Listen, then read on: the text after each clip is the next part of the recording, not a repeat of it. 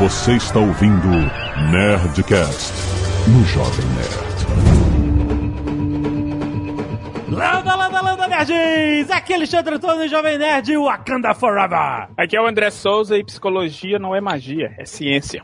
Aqui é o Caio Gomes e o Alexandre roubou minha entrada. Ah, Aqui é o Marco Gomes e eu acho bastante curioso sair da geladeira do Nerdcast justamente no dia que eu mando dois pacotes de Ramon Pata Negra de Belota para os senhores. estamos muito agradecidos. Presente de amigo de verdade, olha aí. Não é eu comprando passe pra esse programa. Tá bom. Olá, amantes de podcast de todo o Brasil. Eu sou o Rex e pra mim Pantera Negra é Batman Begins com o Rei Leão, só que com panteras. Nossa, que comparação. Aqui é o Azagal e eu vou começar o podcast com uma pergunta. Ih, Se o Pantera Negra casar com a Tempestade, os filhos dele serão os Thundercats?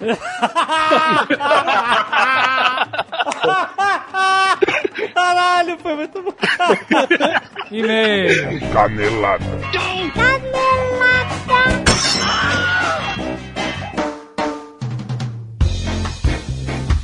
Muito bem, Azaghal, vamos para mais uma semana de e-mails em Canelada Zona de Cast. Vamos. Azaghal, nós temos uma novidade do PicPay, olha só. Hum. Você sabe que quando você vai a restaurantes, muitos, é, você não pode mais... Antigamente você pagava a gorjeta do garçom. Pode incluir a gorjeta? Exato. O famoso pode incluir a E, gorjeta. não pode- e aí não, não pode mais incluir no, no cartão de crédito. Tem que dar em dinheiro. E às vezes você não tem dinheiro. Sim. E aí o garçom, o garçom amigo, você tá só com o cartão, o garçom amigo fica sem a sua gorjeta porque ele tem que receber separado da Porque conta. a casa não aceita que passe a gorjeta, porque a gorjeta é o negócio do garçom. É da cara do garçom. Isso rola direto em Curitiba. E olha só, É um saco, já vou falar logo. mas as pessoas poderiam começar uma cultura de passar a gorjeta para o garçom via PicPay. Ó, Não é? essa ideia foi minha, Jovem Nerd. Foi mesmo. E eu falei, PicPay, o que, que vocês acham dessa ideia? Porque eu falei com o garçom, eu passei por essa situação, Jovem Nerd. E você- Estava no restaurante, Ele dá gorjeta. veio a conta, aí o cara falou, olha, a gorjeta não está inclusa. Eu É. falei, ok, pode passar a gorjeta. É. Aí ele, não, a gente não pode passar a gorjeta. Tem que ser em dinheiro mesmo. Ele não falou que tem que ser dinheiro, É. ele falou só que ele não podia, ele não foi tão. É. Me dá o dinheiro aí, não falou isso. Exato, O exato. cara foi gente boa, por isso que ele ia ganhar a gorjeta. Sim, sim. Aí eu falei, puta, eu não tenho dinheiro nenhum aqui, não tinha mesmo. É. Aí eu fiquei pensando e falei, você já ouviu falar em PicPay? Aí, é verdade. Aí eu, aí eu falei assim, pô, um PicPay é aplicativo aonde você bota a sua conta e você pode transferir dinheiro, pros seus Dinheiro. amigos sem custo nenhum. Exatamente. E aí você pode chegar pro cliente, caso eu, Ó, te passo pelo PicPay. aí fala, ó, é, a gorjeta não tá inclusa, mas se o senhor quiser eu tenho PicPay. Olha aí! Não é? Exato, cara. E aí o garçom tira a gorjeta dele limpo. Exato, você faz a transferência da gorjeta pro garçom, tudo certo, você Olha gratifica o garçom que te atendeu bem, Exato. entendeu? Exato. Vamos instaurar essa cultura. Gorjeta no PicPay. Olha só que bonito. Ah, PicPay só pra quem merece. Olha aí. TipPay. TipPay with PicPay. Muito bom. Mas olha, vamos lembrar que a PicPay tem a PicPay Store, Azagal, que é Ó. onde você, lá dentro do PicPay, pode comprar diversos produtos digitais, como crédito para celular, como créditos para Uber. Azagal. Caraca, novidade, é, hein? no- Novidade. Você também pode adicionar crédito na carteira Steam, Riot Points pro LoL, créditos na Play Store e agora, recentemente, também pode comprar créditos para Xbox Live, Azagal. Caraca. E pode É. dar gorjeta pro seu garçom E pode, preferido. pode, exatamente, exatamente. Olha só, cara. Então, para comemorar a chegada da Microsoft agora no PicPay, os primeiros 20 reais utilizados na compra de créditos para Xbox ou Xbox Live são por conta do PicPay. Olha só! Isso, 20 reais de cashback. Isso vale para todos os usuários e qualquer método de pagamento. Pode ser cartão de crédito, pode ser via carteira digital do PicPay que você já tem dinheiro lá. É só clicar em pagar, botãozinho pagar nas, nos aplicativos do PicPay, ir na aba PicPay Store e escolher entre as opções Xbox ou Xbox Live Gold. Então vai lá, pega os seus 20 reais, primeiros 20 reais válidos apenas para a primeira compra nos serviços da Xbox ou Xbox Live. E aí, cara, olha que beleza, PicPay, você é demais, cara. E dá gorjeta pro garçom amigo que ele merece. TipPay.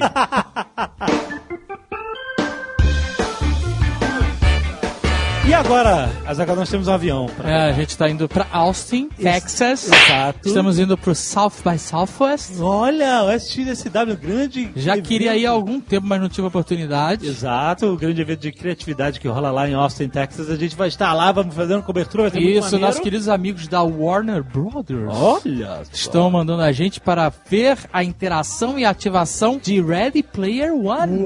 Jogador número um. Muito bom. Vai ter Spielberg? Não sei. Não eu sabemos. acho que vai ter Spielberg? Eu acho. Eu, eu tenho esse sentimento dentro de mim. Não está confirmado. Nada Ninguém confirmado. confirmou, mas eu acredito. Eu quero ter esse sonho. Queremos acreditar. Isso. E a gente, vocês vão saber em primeira mão, é só acompanhar a gente nas redes sociais, arroba Jovem Nerd, arroba Azagal. Mas enquanto isso, enquanto nós corremos para o aeroporto para não perder o voo, nossos rebeldes, Léo, Fátio e Mal Lopes, é, muito bom. gravam aqui os e-mails assim que vocês gostam desses Olha dois aí. panacas. Muito bom. Ah, mas obrigado, obrigado, muito grato, muito grato. Essas palavras carinhosas. Panaca é um elogio elo- é fenomenal, é isso, mal. Ah, sim, mas eh, aguardem, em breve nosso spin-off. Falta ainda uma sexta-feira que não tem dois programas. E Malfátio já é tradição quando o gato viaja, os ratinhos.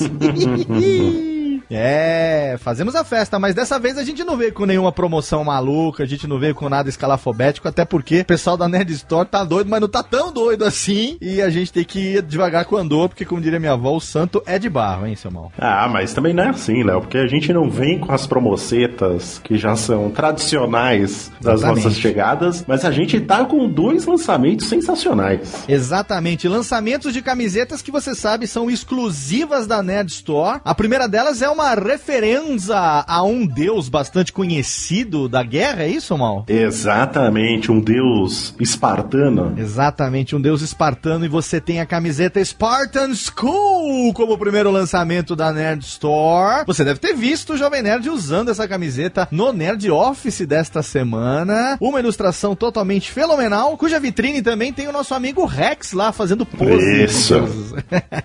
O nerd mais forte do mundo. Exatamente. Então vai lá se você curte o jogo também, se você curte toda a mitologia, você vai adorar esse novo lançamento. E tem uma que é pros velhos, essa não tem como negar. essa é pra gente que cresceu ali nos anos 80, Over the Top. Você lembra desse filme? Porra, claro, né? É, lembro. musiquinha tocando no fundo do Winner Takes It All. Tocando aqui Over the Top, conhecida como Falcão, o campeão dos campeões. Isso, que você sumona o seu poder máximo quando você vira o seu bonezinho pra trás. Exatamente. Você virou o bonezinho pra trás, é 200% a mais de força. É desse filme que vem a tradição de você virar o boné pra trás e ter aquela injeção de estamina pra você poder fazer aquele golpe final. E nessa camiseta você tem presentes ali dois seres mitológicos do universo dos quadrinhos e também do cinema que eu diria que dá um combate mais ou menos interessante, é isso, Malfátio? Diria mais, são os dois maiores queixos das histórias em quadrinhos.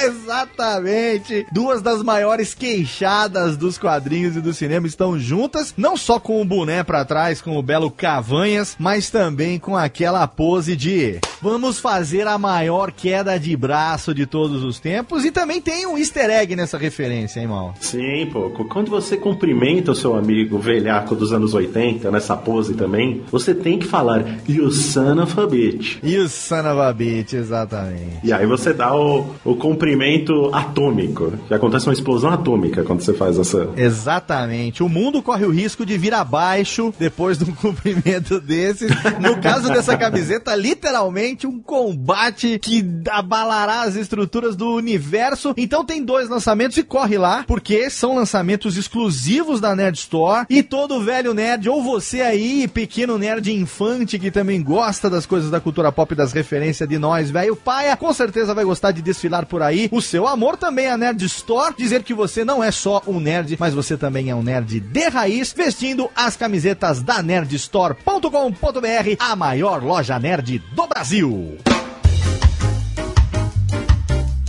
Estamos aqui para a leitura, sim, agora de e-mails e recados do último Nerdcast. Então, se você não quer ouvir esta parte tão bacana das interações dos feedbacks, você pode pular diretamente para 21 minutos e 16 Wakandas Forevers. Seu Malfátio, temos aqui, como sempre, cacete de agulha, agradecendo sempre os nerds Sim. que o ano todo doam seu sangue, salvam muitas vidas. Temos bastantes pessoas aqui essa semana: Henrique Pérez, Alexandre Almeida, Bruna Dancini, Marcos Vinícius Rodrigues Lima e Letícia Pontieri Batista, Delson Gonçalves, Leonardo Levi, Natália Geara, Jorge de Lima, Elton Hedler, Fernando Shiraishi, sempre Fernando Shiraishi, hein? Quase todo mês tem aí doação de sangue do Fernando Shiraishi. O japonês deve estar magrinho já de doação. E Gabriel Luiz, muito obrigado pelas suas doações de sangue que são tão importantes. E também temos a galera do Escalpo Solidário, Léo, doando seus cabelinhos para fazer as peruquinhas pra galera que passa aí por algum tratamento que faz perder os cabelos. Temos aqui hoje o Guilherme Leite e o Marivaldo Júnior doando suas madeixas. Muito obrigado a vocês também. Arte dos fãs, várias excelentíssimas sempre enviadas, com destaque essa semana para The Faraday's Team, por Gil Henrique, uma arte aí com a galera do time Faraday, muito bacana. Tem também um faceless perturbador pelo Vinícius Beta. Nossa,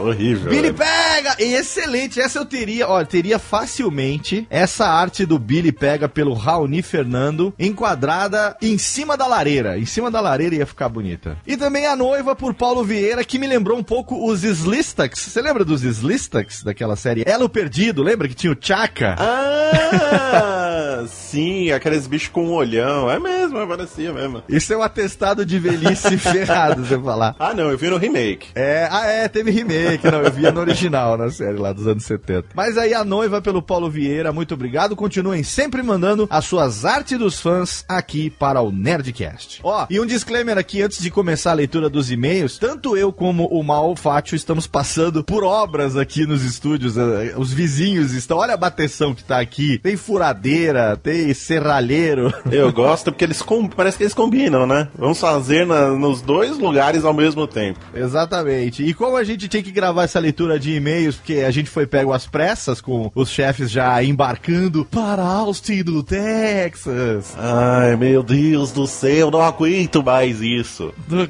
é, não aguento mais é ficar aqui enquanto eles viajam, né? Isso que a gente já quero ver quando é que vai rolar pra nós aí um junketzinho, né, Mal? Quando é que vai rolar aí um, um lançamentozinho de filminho, meu passaporte está em dia, meu visto está válido, por favor, fala o inglês. Eu tirei passaporte outro dia aí, hein? Tá novinho. Olha aí, eu falo inglês, japonês, me mandem para junkets também aí para viagens. Mas enfim, Me mandam pra todo lugar, me manda pra, pro Texas também. aquele lugar que vocês me mandam toda semana, não mande uma semana, mande para outro lugar. Então, ó, tem os barulhos aqui, não repare não a bagunça, mas é que nós estamos aqui colocando sempre o Nerdcast em primeiro lugar. Bruno, simplesmente Bruno, 24 anos, formado em biomedicina, mas sou comerciante de Blumenau, Santa Cataralha. Olha, eu queria dizer para esse Bruno que ele pode começar agradecendo a São Lopes e São Fátio, porque se fosse Dave Paz nesse momento aqui, seu e-mail já estaria automaticamente limado. Sim, porque não tem o sobrenome, mas a gente acaba com essa obrigatoriedade. É, exatamente. Com a gente aqui não tem essa não, então por favor, né? As nossas caixas postais estão lá nos nossos Twitters.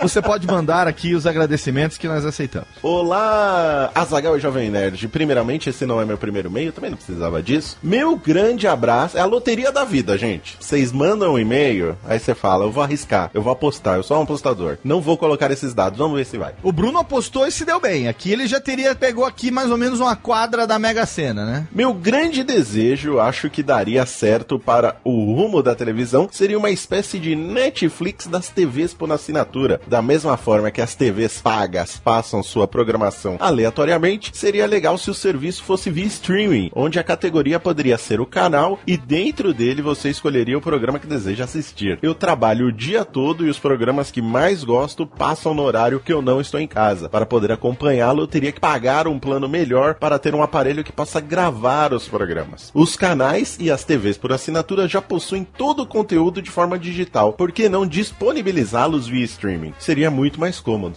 Ó, eu tenho aqui o meu serviço de TV a cabo, que eu não vou falar o nome, porque não. Paga Nós. É o serviço Paga Sim. Nós de TV a cabo. Sim. Ele já tem boa parte do programa. É fibra, né? Fibra ótica. E ele já tem boa parte da programação já toda on demand já. Então isso já está acontecendo. já. Pois é, então. Já está acontecendo. O Bruno parece estar meio desatualizado. Provavelmente ele não tem TV a cabo, malvado. Mas, por exemplo, também, não só TV a cabo, é, também canais a cabo, por exemplo, é, muitos canais de uma grande Vênus platinada, né? Que é Sim. um conglomerado de muitos canais de televisão, não só a grande TV aberta no forma, na forma de bola, como também todas a- as suas TVs a cabo, tem sim o seu serviço via streaming que praticamente você encontra sob demanda toda a programação que Sim, passa. sim. E nos aplicativos você pode ver via browser, já tem nos smartphones, inclusive nas TVs, nas Smart TVs também tem os aplicativos. Então é uma realidade que está acontecendo cada vez mais e como diria a nossa querida Zagal, é uma tendência que não tem volta, né? Então quem não fizer isso, Tem redes de televisão também aberta que tem os canais no YouTube que eles colocam tudo lá também já. Exatamente, exatamente. A TV, a minha faz isso, viu, Mal? É, eu faço assim é, porque eu, de- eu gosto de democratização. É mais fácil pelo YouTube. Você só não põe os seus próprios programas, né, Silvio? Você põe o programa dos outros. Eu não ponho meu programa porque ninguém quer ver, mas tem, tem, tem outro. né?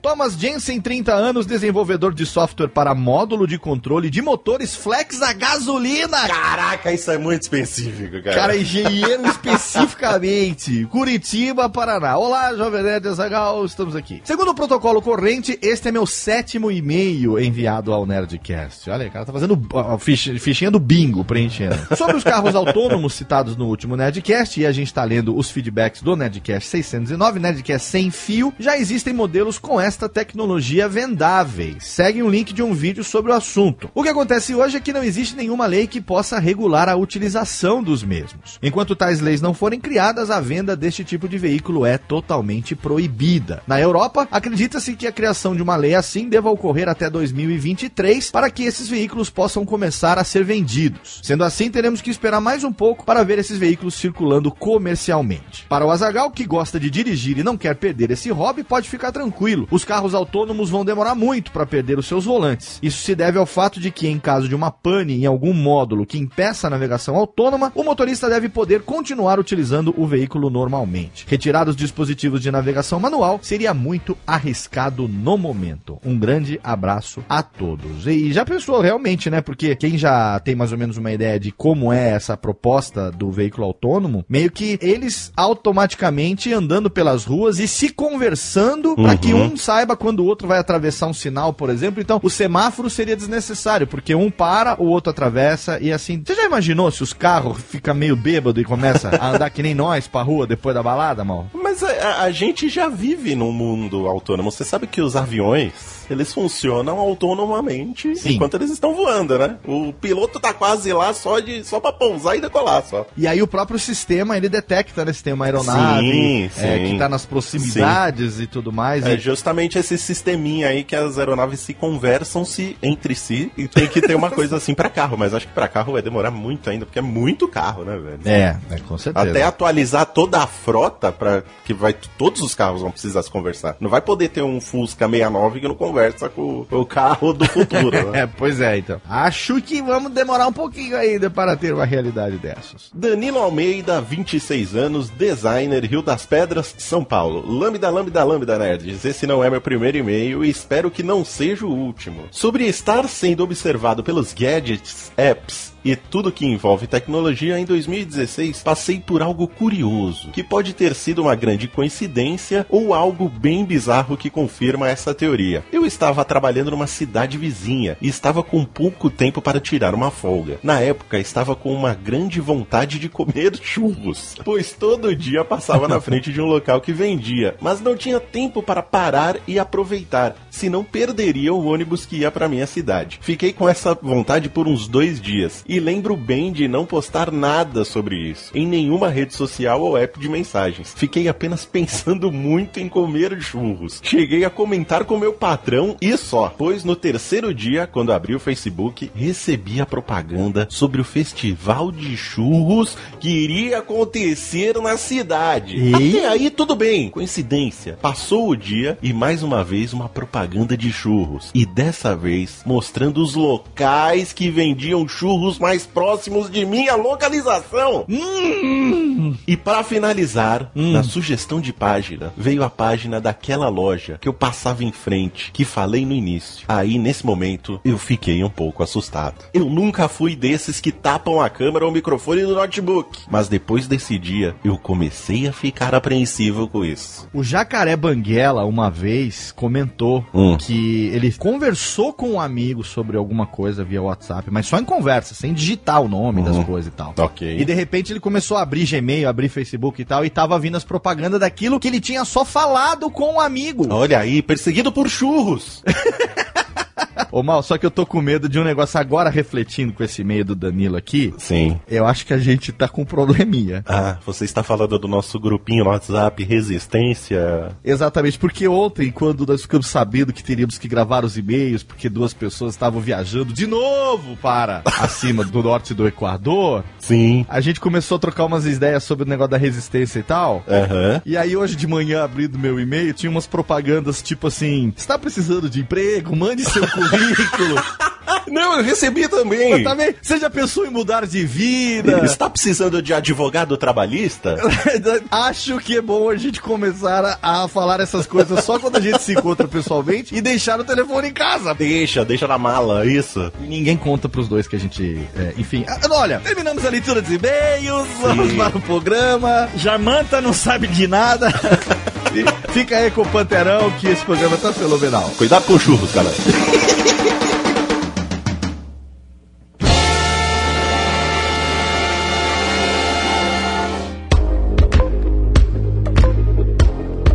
Curiosidade é que o Pantera Negra já casou com a Tempestade. Ah, é? Eu não tô sabendo disso. É, nos Já, quadrinhos já- eles são casados. Ah, eles são casados. Olha São. só, eu não sabia disso. Só... O T'Challa conheceu a Tempestade quando ele era criança e ele saiu pra fazer uma peregrinação por fora de Wakanda. Eles se conheceram quando eles eram crianças e daí é a história. Mas e- peraí, mas a, a Aurora, ela era uma menina de rua, não era? Era no Sim, Cairo. ela era uma, la- uma ladra do Cairo. E ele conheceu ela nessa época, então. É, nessa época de Ah. peregrinação, né? Pra conhecer o além de Wakanda, né? Olha só, muito Eu não- bom. nunca, nunca li nada de Pantera Negra. Eu também não. Também não. Como muitos dos heróis da Marvel que estão surgindo aí. Rex, por isso que você tá aqui. Faz sentido. não, fala um pouco do Pantera. Ah, tá, pra falar, tá. Pensei É. que era só um elogio já pra você estar aqui. Obrigado. Thank you. Cara, o que eu sei do Pantera Negra quando eu li as revistinhas é que, tipo assim, ele foi criado no, na época dos anos 60, mais ou menos. Era pra ser, acho que foi o primeiro personagem a ter uma revistinha própria no universo da Marvel e o primeiro personagem, assim, negro, com uma cultura negra pros quadrinhos, né? Não tinha nada a ver com a- o partido, né, Pantera Negra, que era a galera que lutava, né? Ah, Não era um partido, né? Era um. Era Black partido. Panther Party, eles eram chamados. Era partido, sim. Era, Era partido? É. Ah. E então eles lutaram, então não, tinha- não tem nada a ver, não tem nenhuma associação, tá? Foi mesmo só uma coincidência de nomes. É, inclusive, dois meses antes, né? O Pantera Negra personagem foi criado dois meses antes da fundação dos Panteras Negras. E tudo vem, acho que, dos caras que lutavam na Segunda Guerra, não é isso? Sim, sim, era baseado num batalhão de negros que foram enviados, né? De pretos que foram enviados. Agora me corrijam, gente, é preto ou negro? Então, a Marco Gomes tá aí pra explicar. Não, eu, eu falo preto por uma questão até do da da palavra negro tem uma carga negativa que eu não gosto, mas cada um fala o que quiser, eu não vou ficar policiando isso, tipo. Não, não, que eu realmente era uma, era uma dúvida minha mesmo, sim, de verdade. É, não, não, é porque em inglês a palavra nigger é o pior palavrão que existe nos Estados Unidos. Isso não sou eu que tô falando, os nativos falam, já vi em mais de um programa de YouTube, inclusive. É o pior palavra que você pode dizer em inglês, o pior xingamento é a N-word, né? Eles É. nem, a pessoa que é educada nem fala. Então, como eu moro nos Estados Unidos, eu evito pra não poder não falar num restaurante, sabe? Às vezes eu tô falando com a Thalita, ah, tinha aquele negro e tal, e a pessoa do lado pode, sabe? Então eu evito falar isso. Associar, né? É, mas assim, não é uma. Tanto que em espanhol, em espanhol fala-se. em- Nos Estados Unidos fala-se muito espanhol e a palavra negro existe naturalmente. Então, assim, é uma preferência minha, sabe? Não, não é nem. Não quero virar polícia, não. Então foram os pretos que lutaram na Segunda Guerra Mundial e quando eles voltaram, meio que para lutar com toda essa coisa que teve de pós-guerra, também aqui Vietnã e tudo mais, eles montaram um grupo armado, né, Panteras Negras, para lutar contra o racismo de forma armada. Ele aparece, inclusive, no Forrest Gump. Assim, uma ponta, né? O filme é muito pontas, né? É, Mas ele- eles aparecem um peda- uma hora, assim. Tem, É. tem a representação, né? É. Do, dos E Panteras lembra- Negras. lembrando que na Segunda Guerra, apesar de ter toda essa a luta pela liberdade da Europa e tal, contra o Hitler e tal, o exército, a aeronáutica, tudo era segregado, né? E tem gente que já viu, já fizeram alguns filmes, a HBO fez um filme de TV na década de 90 dos Tuskegee, que eram os esquadrão de pilotos de caça, todos negros americanos, e depois o George Lucas fez um outro filme mais recente desse, de novo dessa galera, e também no exército, etc. Todo mundo era segregado. Então, né, onde tinham os negros. É, os- naquele filme Homens de Honra, com, que é excelente, excelente, Excelente, é. excelente, com Cuba Gooding Jr. e o Robert De Niro. Exato. Foi o último filme bom do Cuba Jr. É, mas esse filme é maravilhoso. Esse filme é maravilhoso. É maravilhoso, é. Porque ele é mergulhador, ele tem que andar, não é isso? Isso. e ele é tipo o primeiro, porque era tudo segregado, né? E os pretos, eles eram só cozinheiro. Exato. Né? Não tinha, na marinha não tinha essa parada. de- Ele era cozinheiro da Marinha. É, e aí ele aplica numa espécie de programa de inclusão que tava tendo naquela época. Espécie porque não era, exa- não era com esse intuito, né? Ele É. meio que lutou contra o sistema, né? Aham. Pra ser mergulhador e sofre todo o preconceito. Exato. É, mas isso depois da Segunda Guerra já. Já Sim. era no, no período de Guerra Fria. Ele. Mina. Aí, aí é spoiler, na cara. O filme, caralho, o filme tem 20 anos, pô. Não, Tem não. bem mais de 20 anos. Não vou deixar dar spoiler, porque esse filme, mesmo velho, se a pessoa não viu, não, era um- não foi um filme famosão, blockbuster. Não, não, não, mas é um Então, filmaço. puta, cara, veja, é um filmaço, porque além de te botar num contexto histórico, as atuações são fodidas e é uma história verídica. Sim, sim, exatamente. Mas não é Segunda Guerra Mundial, é pós-guerra.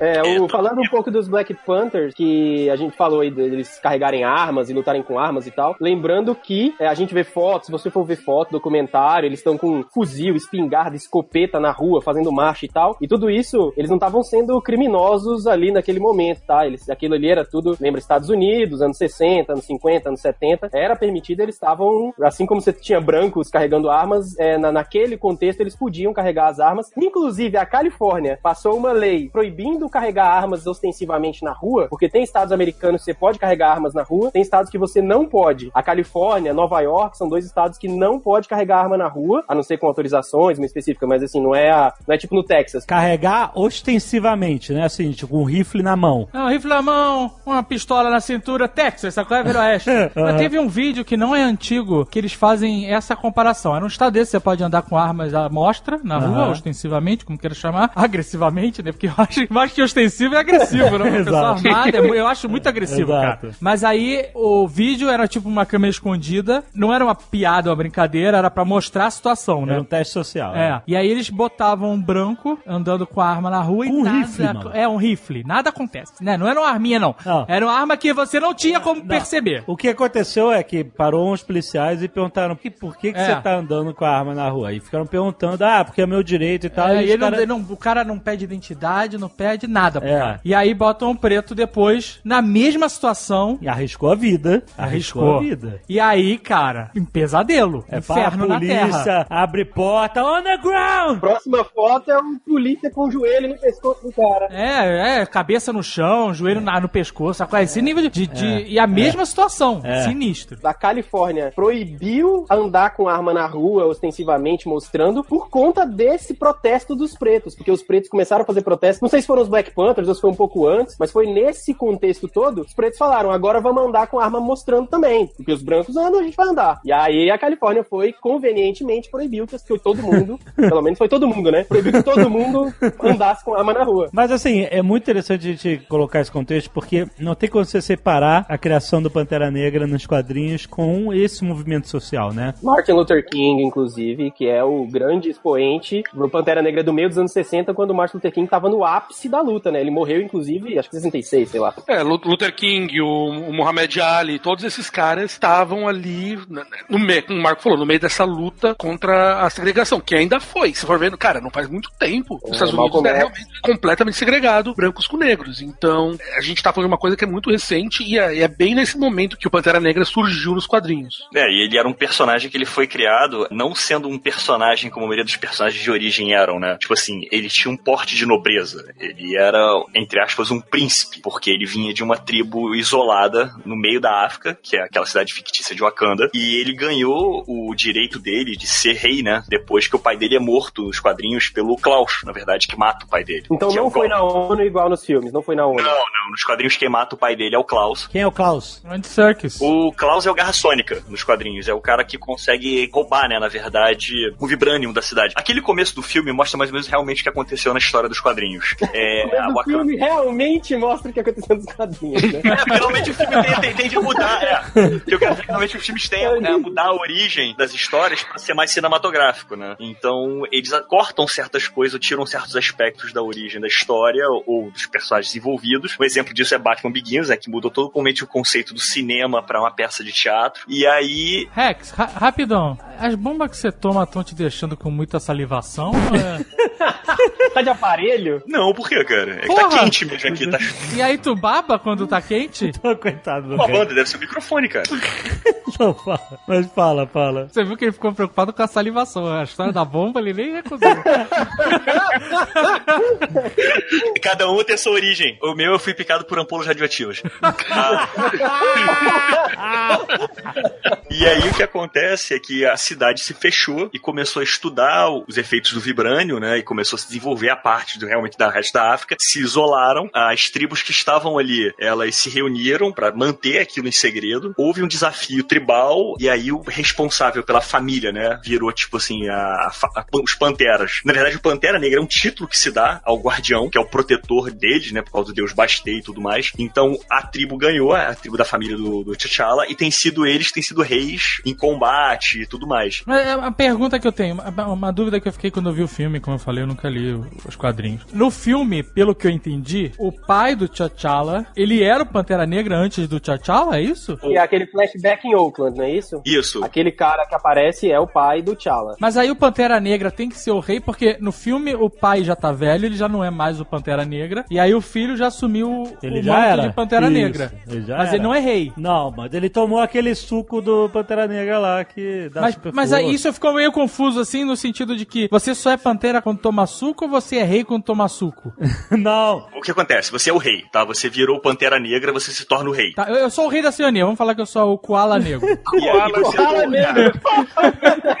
E aí você tomou lá o seu koala, a sua. Não, o seu matinho de koala e virou o super koala. certo, Aí o seu filho, ele vai ser o príncipe. certo. Só que quando o seu filho vira, o, se torna o rei, existe um desafio. Se alguém ganhar dele no desafio, Ah, tá, passa a ser o novo rei. Entendi, tá bom. É, mas aí ele tira os poderes. Da direita tomar vitamina de vibrante. Exato. Eu acho que a questão do Dave é que no filme anterior, lá no Civil War, o T'Challa já está com a armadura, já está Sim. com o suco lá de Super Pantera e o, e o rei acabou de morrer. Então, e nos Então dá acontece parecido. O que ele faz é exatamente isso. Ele rouba, ele pega tudo, só que ali ele não tá pegando o. Ele não se tornou, né, por ritual, o Pantera Negra. Ele só pega o uniforme e vai atrás dos caras que mataram o pai. O que acontece nos quadrinhos é igual. Ele vai atrás do Klaus, ele abandona tudo, pega o uniforme e vai atrás do Klaus e. Então, teoricamente, ele não é o Pantera Negra, ele só tá com uma roupa. É sim, ele tinha superpoder, ele corre pra caralho, pula. Mas é a roupa que fazia. É, essa é a dúvida. Não, A- gente, olha só. A dúvida que eu tenho é a seguinte: antes de explodir a ONU, quem botava aquela roupite era o pai dele? Não mais. Era. Não, não É, mais. Era, era o Pantera Negra Não, não, castrado. não cabia mais, não, cara. Ele já tava. já tava- não sei se vocês repararam, mas no filme, o que acontece quando ele vira rei? Ele toma um suco pra tirar os poderes Não, ele dele. toma antes pra colocar. Não, não, tá certo, Aquele tá suco certo. pra tirar é o do desafio, gente. Ele toma É um o suco pra desafio. tirar pra Mas ele desafiar. tem que.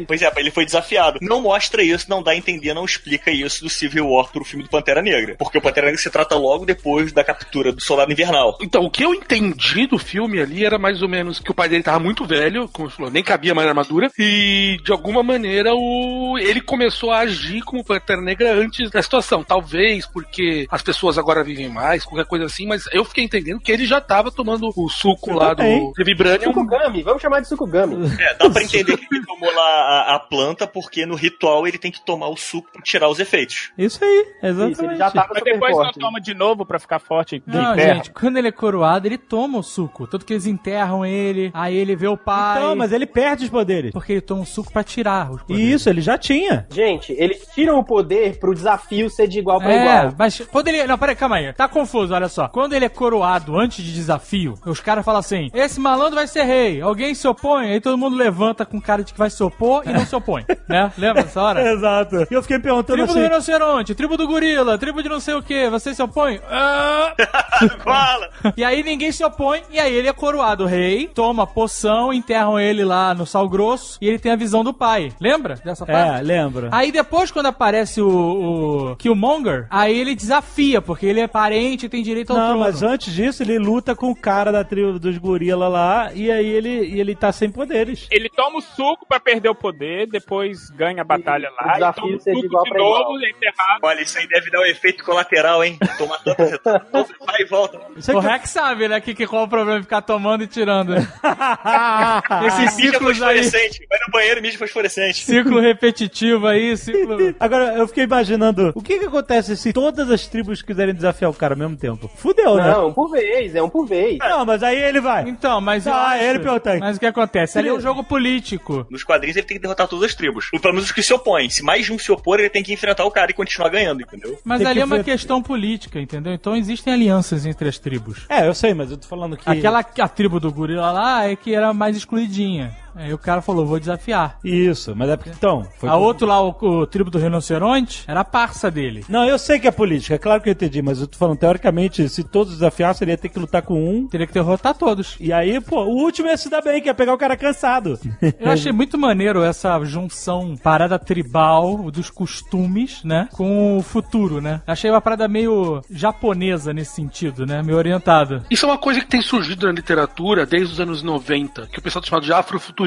Ficção científica é a ideia de realmente pegar e pensar como é que seria o desenvolvimento de uma civilização ultrafuturística surgindo na África. Porque a gente sempre imagina como seria Nova York desenvolvida, É, sim, sim, exatamente. É, o Japão, Tóquio. Mas como é que seria se você pegasse, fosse pra África com as culturas locais e elas se desenvolvessem mil anos no futuro? E é, essa é a ideia do afrofuturismo. Uma coisa bacana do afrofuturismo é que é é essa questão de identidade. Porque se você pega, sei lá, um Nova York da vida e vê como que ela vai ser daqui a 50 anos, a população que deveria se identificar com aquilo não é a mesma população que tem uma tradição específica africana, por exemplo, que vai se identificar com isso. Então, por isso que eu acho que trazer esse futurismo deixando o componente da tradição cultural. Isso faz com que a questão de identificação de quem está assistindo, de quem vai acompanhar essa literatura, seja feita de uma forma muito mais efetiva. Eu fico aqui o meu aplauso de pé pra visual de Wakanda, que traz muito desse afrofuturismo. Eu, eu até li comentário dos produtores, não sei se dos produtores ou do diretor, de quem quer que fosse envolvido no filme, que os caras pensaram como seria se a gente pegasse as construções tribais africanas, as construções tradicionais, e fizesse delas arranha-céus. Então os prédios de Wakanda são, tipo, incríveis, cara. As, as ruas e a identidade toda. Aquilo ali, quando eu vi a nave chegando pela primeira vez assim na cena, puta, cara, foi foda demais. Foi foda Animal. demais. É. E não só os prédios, mas mesmo as roupas, sabe? Você vai Sim, ver que eles estão total, usando, tudo. eles estão usando roupas que são modernas, que são pensadas para uma sociedade, digamos, futurística, mas são todas utilizando as questões de cores de diversas regiões tribais da África. Elas são todas muito coloridas, usando turbantes, usando todas essas coisas que são realmente culturais, locais, mas como se eles estivessem vendo no futuro. Então toda a criação do cenário foi muito fantástica, foi muito fantástica. O conceito visual do filme realmente é, é muito bom. Assim, como vocês falaram, é toda a parte de conceitual é, explorada e trazida para esse novo universo, né, para essa cultura. E uma coisa que eles fizeram de interessante que foi bastante comentada é que tipo assim, eles fizeram tudo como se não tivesse nenhum tipo de influência externa, ou seja, né, de um mundo civilizado ou de contato com a cultu- outras culturas. Eles fecharam tudo ali. Então tudo que você vê, todos os desenhos, conceitos, armaduras, roupas, todos os detalhes é como se não tivesse nenhum tipo de influência externa, inclusive nos cabelos. Tanto que eles falam que não tem nenhuma personagem, por exemplo, que tem um cabelo alisado. Todas têm aquela coisa da cultura, como se eles não tivessem contato com outras pessoas, né? Com outro- Eles não com- foram convencidos que o cabelo liso é o bonito, né? Então Isso. eles, eles acham bonito o cabelo deles. Né? Isso eu vi a Lupita falando no, no The Daily Show com o Trevor Noah, ela falando exatamente isso, do lance dos cabelos, de não ter cabelo alisado, porque eles não foram convencidos que o cabelo liso é era bonito. Ninguém, eles não tiveram contato com essa cultura exterior, então muito, é um conceito muito interessante.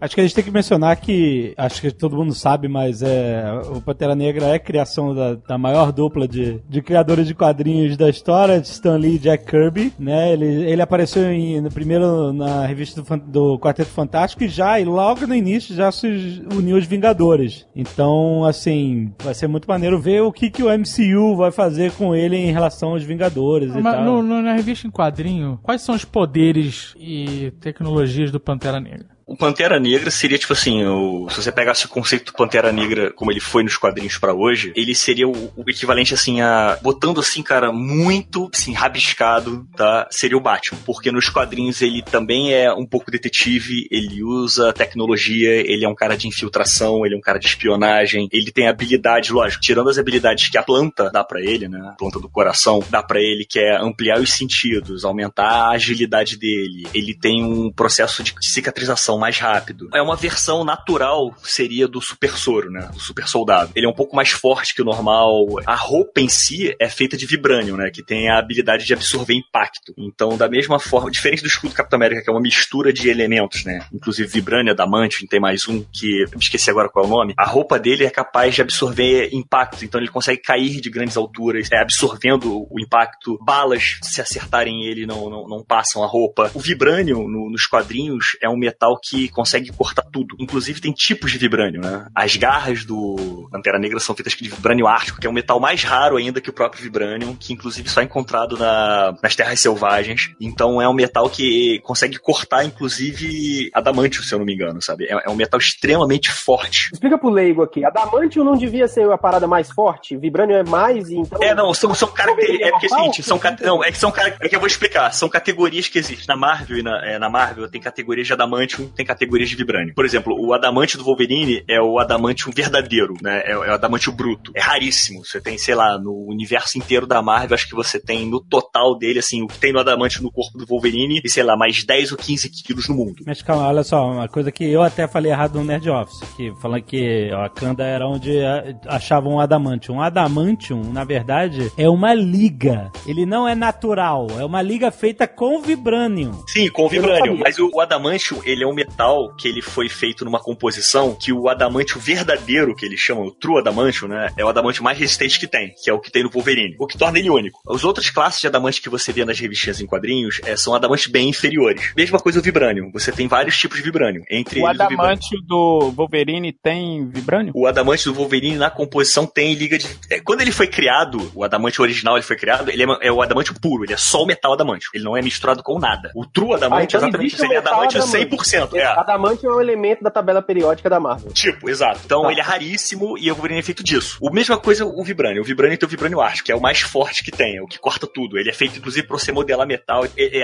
ele é, corta qualquer coisa. Ele equivaleria ao que o Adamantium é. Só que na Marvel um anula o outro, né? Então, tipo assim, o Adamante é verdadeiro e o Vibranium, eles se anulam. Da mesma forma que o martelo do Thor anula também, e por aí vai. É, é, pra, é coisas que os caras fazem os quadrinhos pra deixar os itens únicos. Então, o que eu sei é que Adamantium você tem que manipular. É tipo titânio. Pois é, o escudo do Capitão América é feito de adamante, mas não é adamante verdadeiro. É a mistura de adamante com vibrânio. Por isso que ele absorve impacto, ele não quebra, não entorta, quer dizer, e ele consegue ainda ser, ser jogado de posições que ele consegue quicar e absorve bala do impacto e tudo mais. Então o escudo do Capitão América é uma mistura dessas três ligas, na verdade. Adamante, o vibrânio e tem mais um metal que eu não tô lembrando o nome agora. Você tinha comentado aí da roupa de Vibranium do Pantera Negra ser. Ela absorve impacto, é legal, porque no filme eles colocaram a coisa do Cares da Fórmula 1, que é ele, na verdade, ele, ele absorve, mas ele armazena e depois ele joga de volta, né? E eu achei isso uma, uma adaptação muito legal, muito interessante. Botaram o poder do Bishop no, no- na roupa do Pantera Negra. Exatamente. É, Eles fizeram isso numa série do Pantera Negra, que ela serve com esse tipo de assim, ele vai acumulando, acumulando, acumulando, aí ele solta aquela forma de energia. Que inclusive tem uma cena no filme que ele perde isso. Ele tá tomando muito tiro, aí quando ele vai cair no carro, na cena que ele tá na perseguição Ah, é, ele explode. ele cai, ele explode sozinho. Ou seja,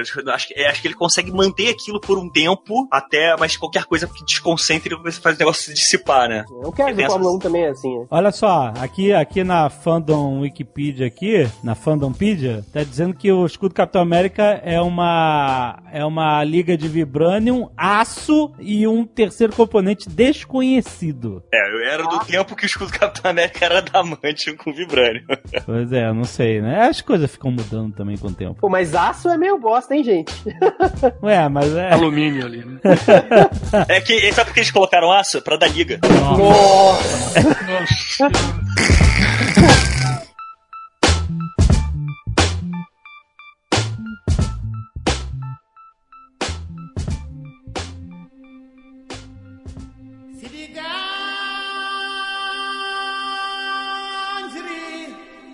pro filme. é. Tem spoiler ou não tem spoiler? Como é que é? Não, Claro tem que spoiler, tem. spoiler. Tem uma parada no começo do filme que eu fiquei meio assim. O irmão dele na história, que na verdade aquele personagem existe, mas não é irmão dele no- no- nos quadrinhos, né? Nos quadrinhos, não é aquele irmão, cara. é primo. É primo, não é isso? É cousin, é Não, verdade. ir- Não, é primo, não, ele não. fala que é irmão. O Killmonger não é irmão. O pai do Killmonger ele tá falando. Pai do Ah, Killmonger, não. eu tô falando. Tá, tá. O pai do Killmonger, é, na história, é o nome daquele personagem era um cara que era da tribo, e aí ele foi meio que obrigado a trabalhar com Klaus, e aí se juntam com eles, traem, né, o rei, eles são expulsos de Wakanda, e nos quadrinhos o, o Killmonger, ele é, tipo assim, jogado pra fora, ele é exilado. Peraí, isso tudo é o nome dele? Não, não, não, é não, isso dos quadrinhos.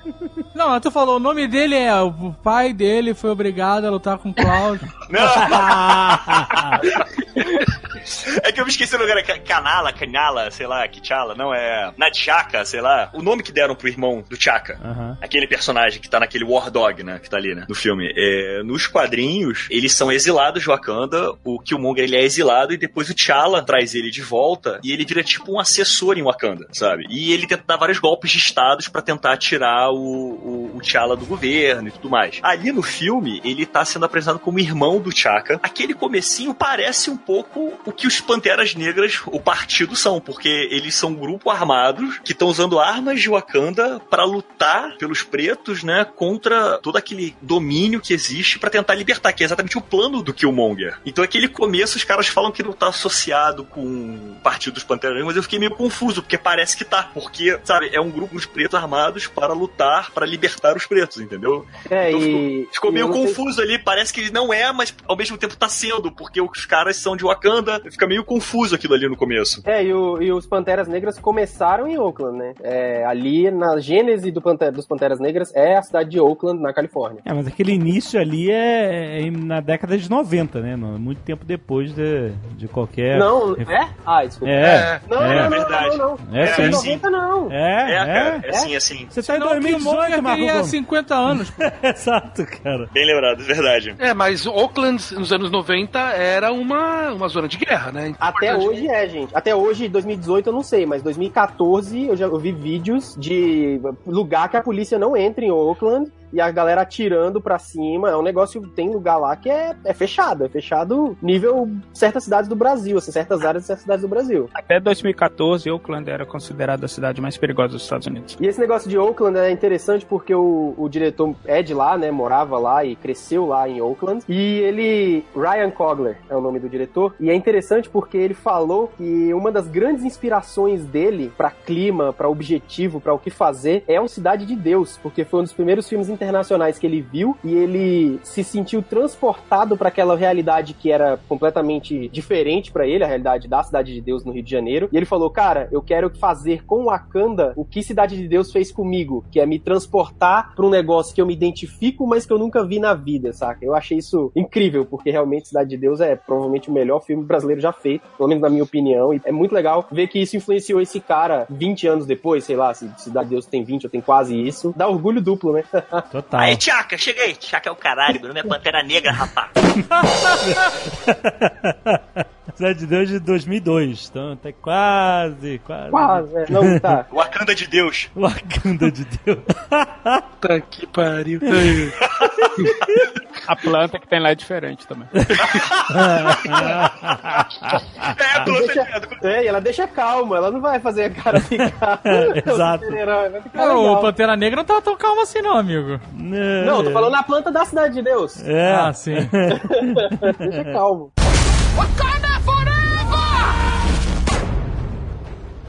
Mas aí, tipo assim, o pai, ele, o rei, o T'Chaka, o, o rei de Wakanda, chega lá no início, ele, ele chega pra repreender o irmão. E aí o que, que ele fala mesmo? Ele fala, porra, você. Ele fala, volta pra casa porque vai ficar de castigo. É tipo isso.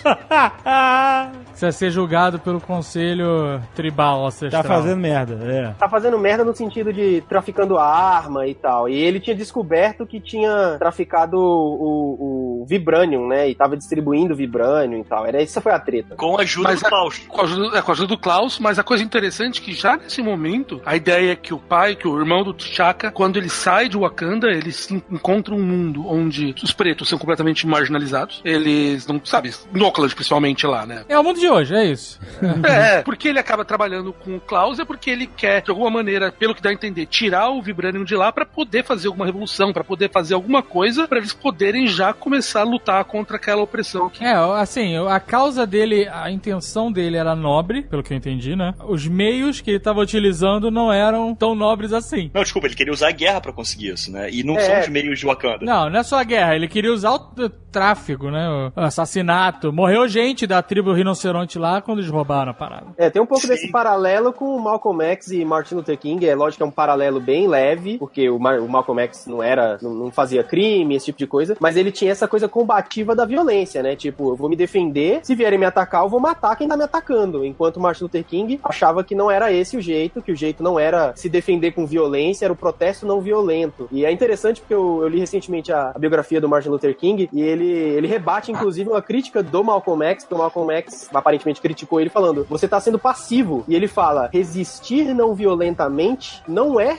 não resistir, é resistir. Só que não violentamente, porque se eu for resistir violentamente, eu vou ser massacrado. Não tem como a gente enfrentar um Estado como os Estados Unidos, um Estado armado, com exército aham. e tal. Então eu tô resistindo. Resistir não violentamente é resistir. Eu achei isso muito interessante, porque eu, era um contraponto a essa estratégia do Malcolm X, que eu também não tô aqui pra julgar o Malcolm X, nem o personagem do filme, porque o cara tá apoiando. Então bater Mas de volta coisa- é um. E uma é coisa que é interessante também notar é o seguinte: a gente tem que lembrar que nós somos animais. Então, assim, se a gente chega num limite, o recurso humano que a gente tem é é é a violência. Então, se você perceber nesses movimentos sociais, geralmente quando o, o pessoal chega na- no, no estágio da violência, é porque ele já chegou num limite de opressão muito grande. Então, uma coisa que ficou claro, assim, no- nesse personagem foi o seguinte: ele passou a vida inteira dele nessa opressão e sabendo que tinha uma cultura por trás que era tão próspera quanto essa que estava oprimindo ele aqui. Muito mais, na verdade, muito mais próspera, na verdade, É. né? Então esse que é a questão, muito mais. Normalmente se compara o, o, o professor Xavier, Martin Luther King Jr. e o Magneto ou Malcolm X, que é, os dois tinham os mesmos ideais de, de, né, liberdade para os mutantes e convívio e tal, só que meio que lados opostos, né? E também colaborando em muitos momentos, inclusive Martin Luther King e Malcolm X também colaboraram mais pro fim da vida do Malcolm X. Ele se aproximou mais dessa não violência do Martin Luther King, assim como nos quadrinhos também acontece, né? Eventualmente eles colaboravam porque, enfim, eles sabiam, principalmente o Martin Luther King escreveu várias vezes, não vamos focar no Malcolm X, não vamos combater o Malcolm X, não é ele que a gente tem que combater, ele, ele escreveu, não é ele que a gente tem que combater. Teve algumas paradas que me incomodaram no filme, né? Uma delas foi a morte prematura, na minha opinião. A gente precisa falar na minha opinião toda vez que a gente for falar alguma coisa. que é a nossa opinião. Ou se a gente tá dando opinião, ela já é. Já tá implícito. Cernest 2018, complexo, né?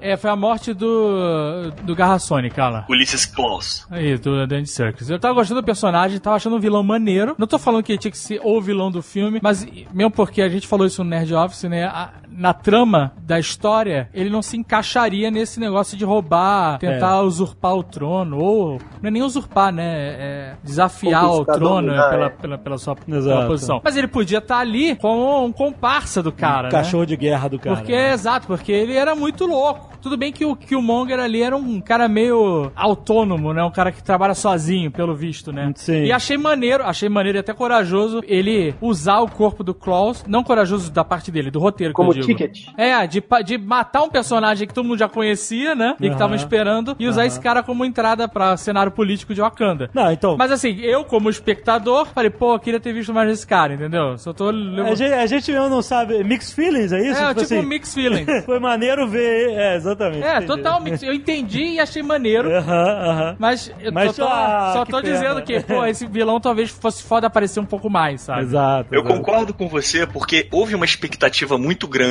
quando ele apareceu, porque o, Garra Sônica, ele é um personagem que, ele é inimigo de outros personagens no universo da Marvel. Ele é inimigo do Homem-Formiga, ele é inimigo do Pantera Negra, ele é inimigo de, de outros grupos do Quarteto Fantástico, porque ele se torna mais nos quadrinhos. Ele acaba que ele se funde com o Vibrânio e a arma de som dele, então ele vira tipo um, um ser de som que passa a ser, não ter mais corpo físico, então ele se torna um vilão bem poderoso nos quadrinhos. Então tem toda aquela construção do personagem, aí ele tem o braço dele com aquela arma sônica, e você vai criando aquela expectativa dele crescer, dele crescer, dele crescer, de repente Sabe que eu acho isso bom, na verdade? Porque tirou um aspecto formulaico do roteiro. Ninguém tava esperando, eu pelo menos não estava esperando que ele morresse ali. A Thalita também não, com outro que se conversei também não. Então eu acho que isso foi bom pra, primeiro, quebrar o roteiro de um jeito que a gente não esperava e fazendo, tirando essa formulinha que já tá bem batida do vilão morrer ali mais pro final. E a segunda coisa é que demonstra também um, o crescimento do segundo personagem, que é tipo, mano, eu tenho meu objetivo, eu vou matar esse cara pra usar ele como ticket, mostra uma sofisticação desse personagem que ele já tava planejando isso há muito tempo. Depois ele Concordo, fala pra ele, ele já tava planejando Killmonger. isso desde criança, né? É, concordo com você. O- Pro Killmonger, o que importa é o, é, assim, é, é o objetivo final, né? Ele tinha que ir pra Wakanda pra ele poder destituir o T'Challa e tudo mais. Então ele tinha um objetivo maior. Então nada ia ficar no, no caminho dele. Mas não E- precisava ter entregado o cara morto. Poderia ter entregado o cara vivo e o cara ser prisioneiro em Wakanda e pronto. Acabou, ele já some do filme. É, Não mas assim, nesse- eu, eu, eu, Alegoricamente falando também, é importante mostrar o seguinte: na história da humanidade, a população negra ela é explorada para que a população branca suba, é, chegue no poder e acabou. Acabou o papel do negro nesse, na ascensão da população majoritária. Mostrando isso no filme, eu acho que é uma forma de alegoria para fazer o seguinte: olha, eu tenho um objetivo específico que é salvar o meu povo e o meu povo de Oakland. Esse cara já não é mais útil para mim, então deixa eu matar. É um ticket, igual alguém falou aí, até também para mostrar a sofisticação é, intelectual que esse personagem tem. É, eu acho que tem isso também. Tem esse lance que nesse filme meio que inverteram um papel clássico, que já não, não cabe mais hoje, mas nos anos 90, nos anos 80, nos anos 70 tinha muito, que era o do, o do preto como escada, né? Como mero elemento de roteiro pro branco atingir o objetivo dele. Por herói atingir o objetivo dele, o herói muitas vezes, ou uma maior parte das vezes, era branco. Então acho que eles fizeram essa inversão meio que até como uma, uma crítica também nesse sentido. E é lógico que isso faz um sentido. Mas sim, o vilão era bom e poderia ter ficado mais. Mas ainda assim, eu acho que valeu muito por essa questão de mostrar o, a sofisticação intelectual do vilão principal do filme. Não, não discordo, eu realmente concordo. Agora, uma outra coisa que ficou na dúvida é a- da onde surgiu aquele braço garra sônica dele, né? Quem fez aquilo, né? Ah, ele não roubou, não roubou da, da própria Wa- Wakanda, não foi isso? O, o o braço. É, a Peraí, em. Wakanda tinha um braço branco. Às É o vezes o braço é protótipo, é o protótipo. Não, às vezes o braço é inteligente e fica da cor do dono, porque tem que ficar da cor do dono. Assim, isso não é um problema, na verdade, só que não foi explicado. Também whatever, né? Assim, É. Ele tem um braço É, e realmente foda-se, é né? Demão de tinta ali, meu. Pegou a demãozinha de tinta ali e ficou branco. Pô, ali não tem problema. Não, Dá pra explicar isso fácil com o braço camaleão que fica da cor do dono, vai. É, no nível de tecnologia de Wakanda, fazer um braço camaleão é moleza, né? Ah, É. Mas eu acho que eles citam no filme, ela cita, ou alguém cita, que foi roubado de Wakanda. Eu não sei se foi, se eles estavam falando especificamente do vibrânio dentro do braço ou do braço todo, mas tem uma citação nesse sentido, uma frase.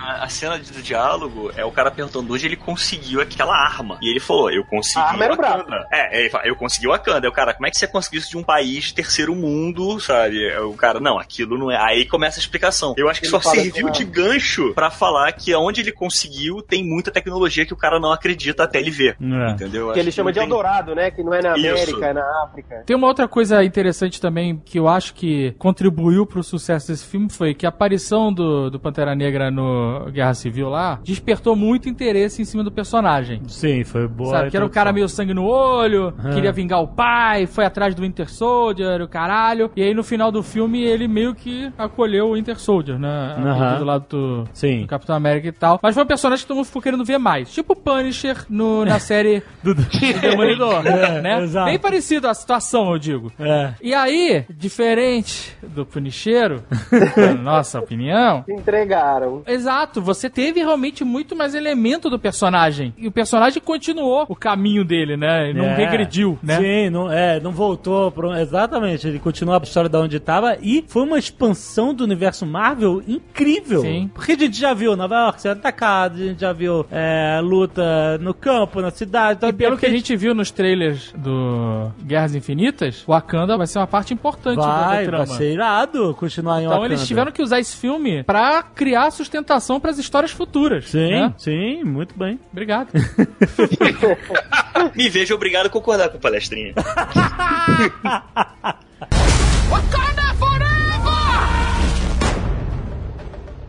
Eu achei o filme maneiro, eu não desgostei, não odiei o filme com a internet. As pessoas vão entender que eu odiei o filme, mas eu não odiei. É, não adianta explicar. Mas eu achei que o filme tem uma barriga. Sim, eu achei ele um pouco lento pra mim, sabe? Tem muito papo furado no meio da história, muito Rei Leão, como disse o Rex aí. Mas o filme, pra mim, é o Rei Leão com panteras. Você tem o Simba, você tem o Scar, você tem o, o, o- aquele o macaco tribal, que é o Azuri, que salva ele. Você tem a mãe, que não faz nada. Que no filme do Rei Leão a mãe não faz nada. Você tem o par romântico, que é a Nala. Você tem todos os personagens do Rei Leão ali no filme. É praticamente a mesma história. Ele assume o papel do rei. Eu achei sim, eu concordo com o David. Não é que tem uma barriga, eu achei que o filme se tornou um pouco repetitivo algumas horas. Você tem a cena do desafio, aí você tem a cena do desafio de novo. Aí você tem ele perdendo. Aí você, sabe, Mas eu assim, não sei se isso é eu Rei acho Leão ba- ou se isso é estrutura de roteiro, cara. Porque pode ser que seja um desses frameworks de roteiro aí que são padrão. com tipo, certeza. Ah, não, peraí. Todo mundo comparou Avatar com Pocahontas. então é estrutura de roteiro também. É, mas é estrutura de roteiro. A estrutura de roteiro do Dança com Lobos. Essa estrutura é bem clássica, inclusive. Ela é, tipo, do... não- não- se eu não me engano, ela nasce ou é desenvolvida com Mogli, não tenho certeza. Mas é a estrutura do Dança com Lobos. Ela é bem comum, tá? É a estrutura que o homem branco vem e salva os indígenas. E salva o nativo. É. os nativos, exatamente.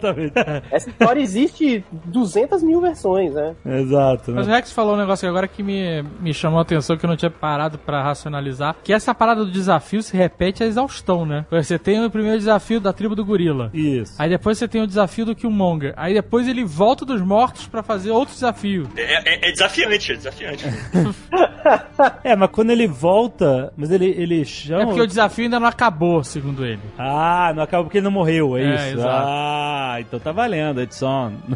É, mas que teoricamente, na verdade, o filme teria acabado quando o Killmonger chegasse ali na cena do, do trono e falasse: desafio você. Aí ele, como rei, falasse: não. Não, mas ele tem que aceitar o desafio. Não, ele não tem que aceitar o desafio, porque ele já foi desafiado, ele já virou rei. O desafio é só na coroação. Não, mas aí ele falou: Ah, mas tu não me matou, safado. Não, Eu mas tô- ali- Não, Ele não, eu tô ficou- falando, não, eu tô falando na cena quando o Killmonger é capturado e ele se apresenta na sala, no- lá no- na frente de todas as tribos, e ele fala: Olha, eu sou o filho mais velho do irmão do rei. Bom, já não é nada, porque, tipo assim, se o- ele é o rei e existe um príncipe, o sucessor natural seria o T'Challa. E já teve o desafio. Então era só o T'Challa falar assim: Não vou te Ah, desafiar. mas cara. assim, eu não achei ruim esse desafio, eu achei ok, porque mostra, de uma forma bem sutil, um- a estabilidade política que aquele reino ali tem, porque são cinco tribos, Aham. e quando esse cara apareceu e, e mostrou a beiça tatuada e falou, eu sou, eu sou teu primo, sei lá, as outras tribos, elas ficaram meio, opa, que história é essa, sabe? Aham. Então, se ele não tivesse aceitado o desafio, talvez realmente tivesse acabado o filme ali.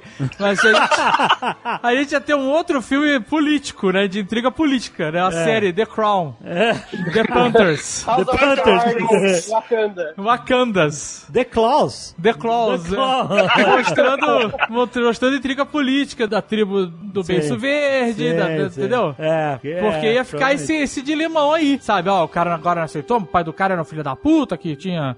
Se deixou o, o irmão, matou o irmão, fez, fez aconteceu, só por causa do Fishburne aí, do Whitaker, né? Entendeu? Então, assim, ele mostrou isso, né? Que os caras ficaram meio assim, meio balançados quando o cara apareceu. Aham. E aí o rinoceronte, o rinoceronte converteu pro lado dele, né? Então Eu acho que o espanto de todos ali foi maior, não foi pelo fato de um outro herdeiro, foi pelo fato que o rei anterior mentiu. E aí foi esse o espanto geral, sabe? Como pode o antigo rei ter feito algo tão cruel assim, entendeu? Ter matado o próprio irmão, abandonado um herdeiro, na- sabe? Lá e agora ele tá aqui. Eu acho que foi mais isso que gerou aquele climão todo, aquele chá de climão ali, né? O próprio Pantera Negra lá, ele ficou abalado com isso, né? Quando ele soube dessa história que o pai. Ele paga mó sapo pro pai. Ele volta, volta lá e paga um sapo pro pai. Isso, inclusive, é incrível, é interessante, porque mostra o cara rom- virando o rei do jeito dele e rompendo com um passado de erros, né? Que é o. Pra mim, tem uma metáfora aí dos pretos que vendiam os pretos pros portugueses e pros espanhóis e tal. Então, assim, eu vou romper com o meu passado de erros. Eu, eu não sou o meu passado, sacou? Tipo, eu sou Não, eu. Eu faço acho que eu que, quiser. e eu acho que isso não é só isso aí, mas também, isso é muito mais direto, mas não é tão metafórico, mas é ele rompendo com os jeitos antigos, quer dizer, eu não vou me abster de pros problemas pros jeitos antigos. Então, quer dizer, agora eu vou pro mundo, que ele faz depois, pra levar o que o Wakanda pode fazer pro resto do mundo e não vou continuar me escondendo. Então, dane-se que esses foram os nossos mil anos que a gente vem fazendo isso. Eu acho que é bem essas duas coisas que, que aquilo deixa bem claro naquele momento que ele briga uma com coisa que tem que levar em consideração também é que nessas tradições em que se passa o reinado de pai para filho, acredita-se, isso acontece porque acredita-se que as mesmas virtudes que o pai tem, o filho também vai ter. Então, se o pai tem alguns defeitos, acredita-se que o filho também vai ter. Então, por isso que eu acho que essa mentira abalou tanto o filho quanto as pessoas que estavam ali em volta, falando assim, opa, se, se o pai dele mentiu, cara... O que, que a gente pode esperar dele, né? Exatamente. Mas eu acho legal que no final a, a mensagem que, o- que o Monger traz acaba de uma certa forma dá uma, uma corda no, no T'Challa, né? Pantera, e ele vê assim, pô, realmente, assim, o que ele tá fazendo é errado, do jeito que ele quer fazer é, mas tem sentido. A gente tem que mudar isso. Então ele Não, então, volta eu- eu não conceito do pai de fazer, assim, ser bom, mas fazendo de uma forma nobre e não de uma forma agressiva como que o Monger queria fazer. Então ele Porque o tenta. Ele, é- é queria- ele cita que ele queria dominar o mundo, né? Ele cita que ele quer a supremacia do, do, do povo dele, do É, ele povo queria inverter os tal. valores. Ele, olha, a gente Ele sofreu demais, agora é a nossa vez de, de tomar as rédeas da situação. É, então, é que isso que é. Eu até falei no Twitter que eu, não- eu não consigo chamar o Killmonger de vilão propriamente dito. É uma coisa tão real. Você tá falando de um cara que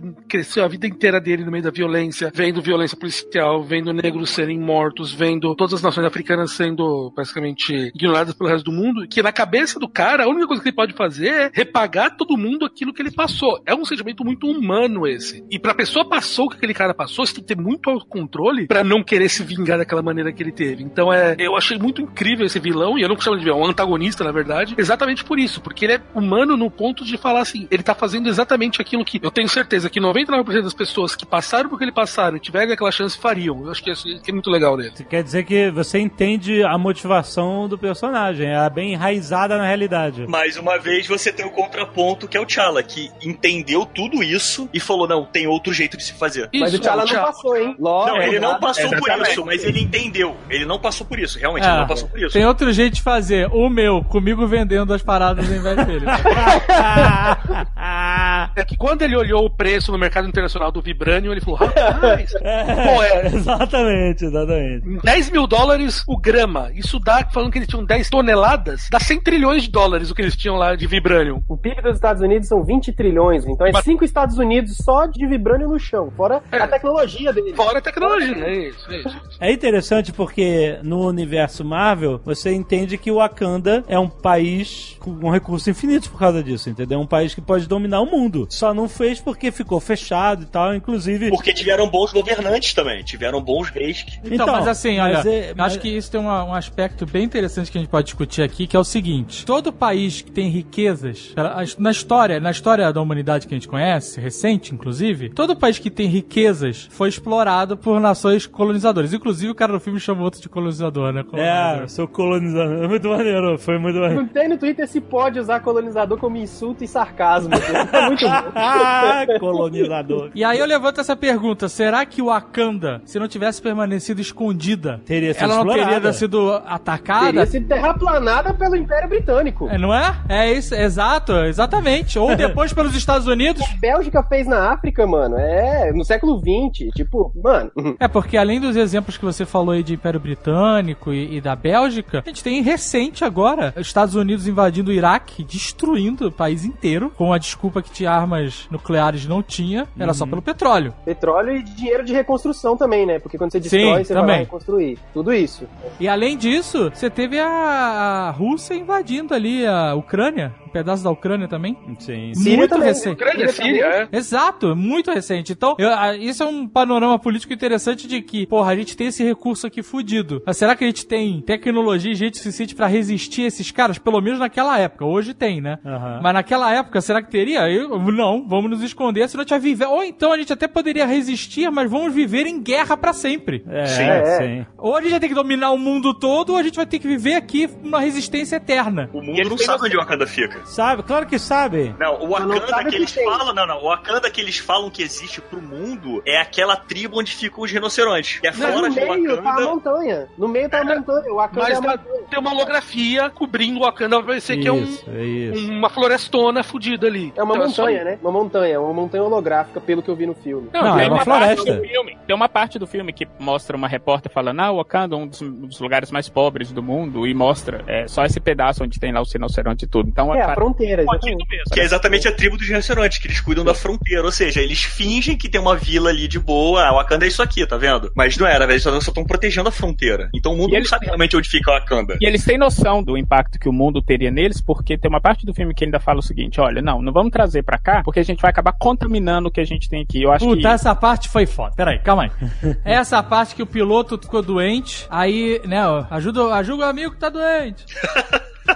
aí, cara, a gente pode salvar É ele. o Bilbo, né? É o Bilbo? Não, é o- não é muito pior. É o Bilbo. É o Bilbo, Ah, cara. não, o amigo é o Bilbo, tá, sim. É, o piloto é o Bilbo, não é? Não, sim, sim. Aí ele, o cara fala, ah, a gente pode salvar ele, mas tem que emprestar daqui dois dias. Aí não tem, não tem analgésico e anestésico em Wakanda pra deixar o cara apagado dois dias?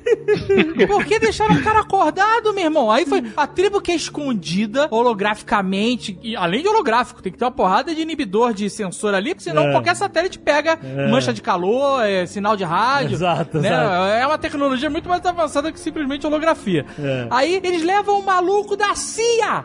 Da CIA pra dentro da parada. Assim, eu não tô recriminando, quer salvar a vida do cara? Maneiro, acho foda, salva a vida do cara. Mas, meu amigo, deixa o cara dopado. deixa o cara dopado até o momento que ele tiver. Sabe o que, que você faria? Sabe que que Entrega em casa com aspirina depois, né? Não, não, apaga o cara, vai lá, cura ele, volta, deixa ele numa cabana e fala assim: foi uma xamã que te. Que te... Isso. achando que foi uma Exato, exato, meu irmão. Eles fizeram isso com o soldado invernal, porra! É.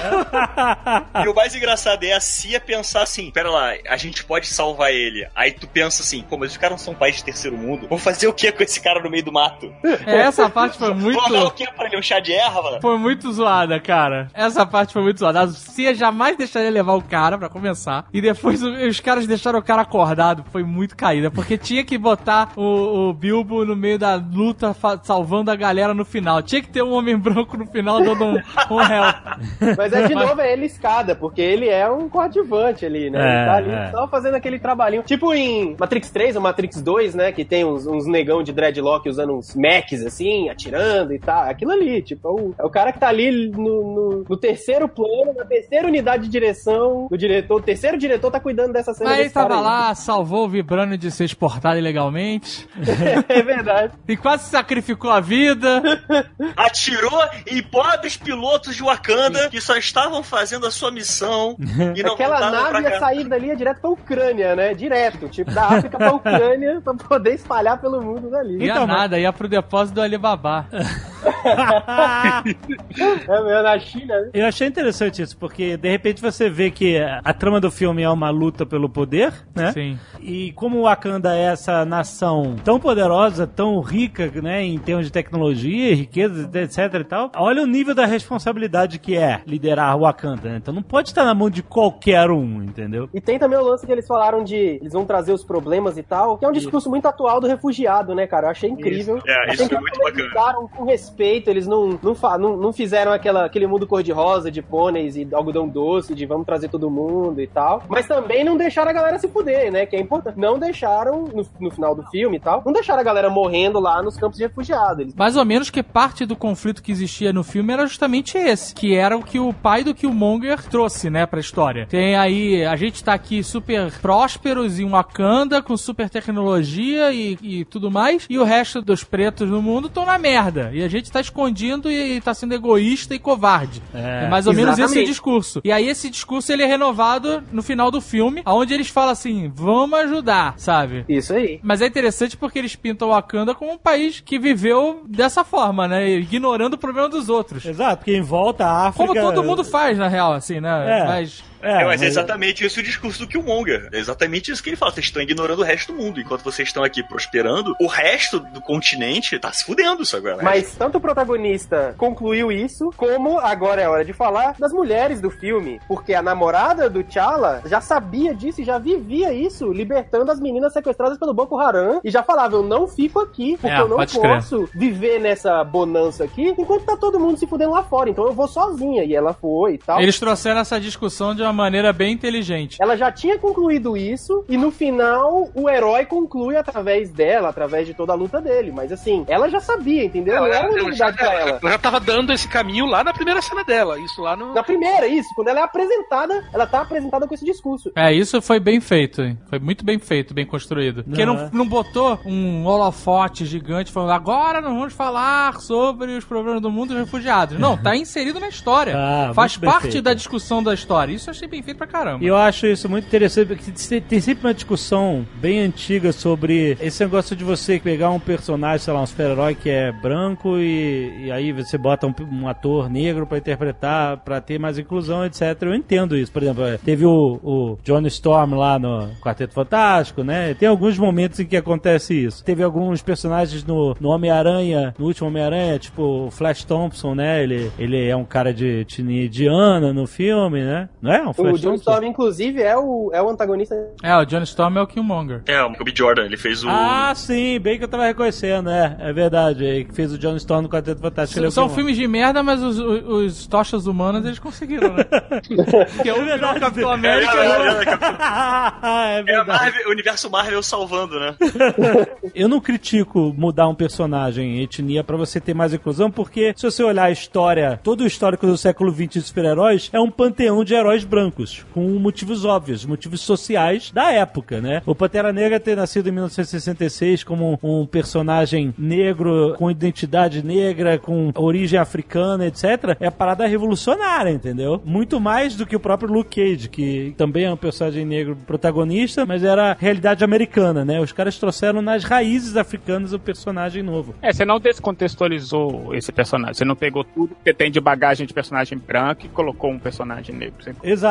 E aí o que eu achei de muito valoroso nesse filme, não tirando o valor dos outros filmes que fazem mudanças pra criar inclusão, mas o que eu achei de tão valoroso nesse filme foi que todos esses assuntos, a inclusão, um filme sobre a sociedade africana, um filme que fala sobre refugiados, um filme que fala sobre isolacionismo de uma nação e como isso pode ser dividido pelo mundo, etc e tal. Assim, como o mundo pode se beneficiar da união das pessoas em vez de, do isolamento, né? Como todos esses aspectos foram discutidos sem forçar a barra. Isso. Foram orgânicos da história, foram naturais da própria história, entendeu? Então eu acho que esse, tipo assim, eu concordo que eu acho que o filme tem uma barriga, uma parte que fica mais lenta e tal, mas assim, o valor disso é tão incrível que esse filme, é, ele tem um- uma representatividade muito maior do que qualquer outro filme da Marvel hoje, o que eu acho. E incrível também que ele tá batendo recordes de bilheteria, cara, que tá um absurdo de bilheteria, que já estão projetando que vai chegar a um bilhão e ele tá, assim, chegando lá no, no- no nível dos grandes, dos filmes maiores, que é tipo Vingadores, então filmes tem muito mais. Ele tá ganhando mais do que Vingador no mesmo tempo. Ao Então, mesmo tempo, exato, né? Eu vi esse filme em Nova York. Cara, é incrível você ver. Mas peraí, peraí. Deixa eu tocar um selinho babaca pro Marco Gomes. é um Mas ele, mano. ele mora em Nova York. A gente já sabe, você não precisa ficar lembrando toda vez. Não, é Se porque for faz, comprar um pão, você vai comprar um pão em Nova York. Eu fui comprar um pão em Nova York.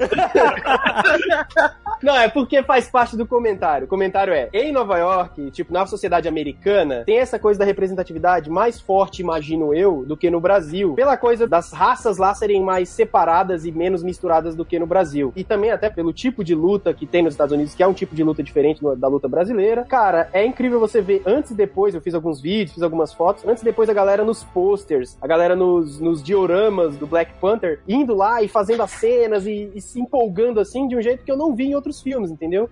Principalmente a galera preta, grupos assim de 15, de 10, de 2, de, de, de todo jeito, indo lá e se sentindo realmente com esse negócio da representatividade e tal, de um jeito que, pra mim, pelo menos, foi inédito. Tem outros filmes, tem filmes anteriores e tal, mas é, foi, foi muito foda tudo isso acontecer, assim. Esse foi o primeiro filme que eu vejo, assim, talvez vocês que vejam esse filme que eu possam lembrar, que realmente tá utilizando essa ideia do afrofuturismo. E, então, ele tem uma visão muito otimista do que teria acontecido. E até por questões que a gente falou, pô, o Wakanda foi o que se desenvolveu e não teve contato, foi o único que não teve contato com os brancos. Tem várias coisas ali que a gente pode discutir. Ele tá fazendo tanto sucesso porque ele tem uma visão extremamente otimista sobre o que poderia ser a África no futuro do que sem todas essas questões de Intervenções, é. e- Mas eu também acho que tem uma boa quantidade de, no bom sentido, marketing. É um filme de orçamento muito alto, de abrangência muito alta, até mais que os Blade, que foram, na minha memória, a grande coisa aí do início dos anos 2000. Teve outros filmes antes e tal, tem outros super-heróis pretos como protagonistas, mas o Blade, eu, eu imagino, pelo menos pra minha geração, foi o, o- o grande primeiro caso aí, é, não primeiro, o grande caso, é, e agora veio de novo, mas eu acho que tem a coisa do marketing, tem a coisa do universo Marvel ser muito bem feito,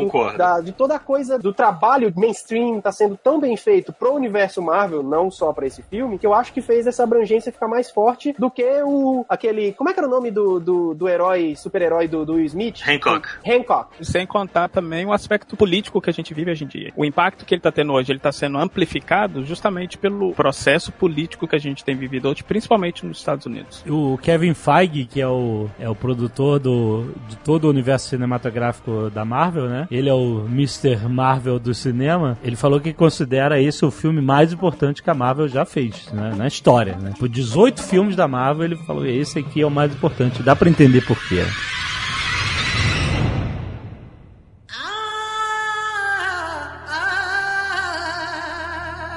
Outro aspecto importante do filme são as guerreiras, cara. Eu, eu vi tanto de 300 de Esparta ali com as guerreiras, interpretada pela atriz que faz a Michonne no The Walking Dead, que é, ela faz a personagem Okoye. E, cara, que grupo, que estratégia, que postura dela. Ela fala, a mulher fala quando ela quer falar. Tipo, puta que pariu, que foda. e você acho- tem uma sociedade em que a segurança da sociedade é comandada por uma mulher e a parte de ciência e tecnologia é comandada por uma mulher. Ela com certeza deixa o Tony Stark no chinelo inteligência, né? Ela é, é o personagem mais inteligente do universo Marvel, é ela, porque ela destrói, faz coisa. Deixa eu perguntar um negócio pra vocês que são cientistas. Isso não incomoda vocês? O fato de todo cientista trabalhar sozinho e ser um gênio solitário?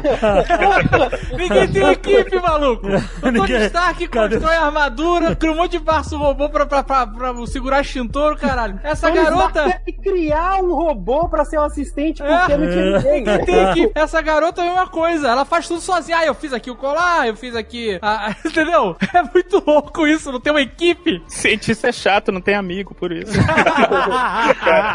Quando eu vi o trailer, quando eu vi as cenas, eu tava torcendo pra ver as, as Dora Mulajai, né? As guardiãs de Wakanda, né? Que são as, as protetoras do reino. Como falou aí, né? São, tipo, seriam que fossem as Amazonas, se fosse na DC, né? São as guerreiras mulheres, é, que são tratadas com respeito, como iguais e até mais fortes. E são as protetoras, né? As guarda-costas pessoais do Pantera Negra. E eu achei legal que eles botaram isso no filme como assim, elas protegem o reino. Então não importa quem tá sentado no trono, elas vão defender o rei. Então é Daí aquele o paralelo conceito. com 300, né? Sim, e aí eu gostei muito daquela parte que a mulher fala: Não, vamos lá, a gente tem que proteger o cara. Não, eu tenho que ficar no reino, porque o meu dever é com o reino. Sabe, é, é o conceito do Lauful Good ao extremo. Eu gostei de ver isso, sabe? Porra, muito bom mostrar esses personagens, cara. Mas eu, eu acho que o legal é que, além disso que você falou, elas são fiéis ao reino, mas depois mostra que meio que elas se arrependem ou entendem que essa, né? essa, essa lealdade extrema não funciona. Tanto que elas vão contra o Killmonger e lutam pelo T'Challa depois. É, elas vão até... contra o Killmonger quando o T'Challa aparece. Quando eles veem que ele não é mais o rei, porque tem um desafio ali e tá tendo um, um- um combate entre eles, eles deixam o barco rolar, passa o T'Challa contra o cara, e elas vão tomar a postura de manter a defesa do reino, que é lutar contra os rinocerontes. Então elas mantêm a postura ali de ainda estarem defendendo o que elas acreditam ser certo, sabe? Aquele Uhum. cara é um usurpador.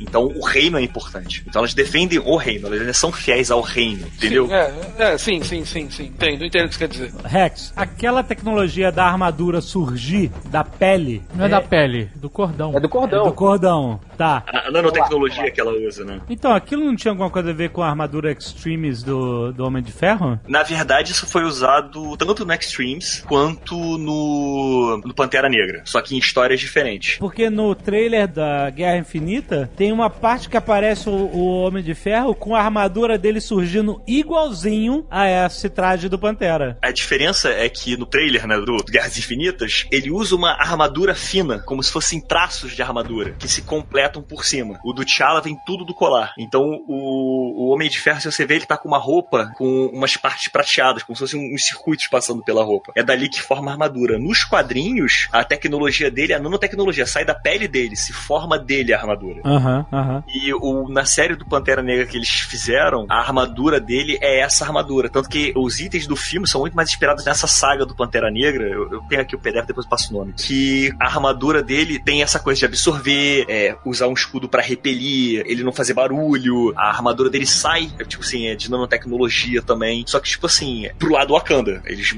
é, assim, é como se fosse desenvolver a tecnologia, mas com meios diferentes em lugares diferentes. Mas mesmo assim, a de Wakanda é mais avançada.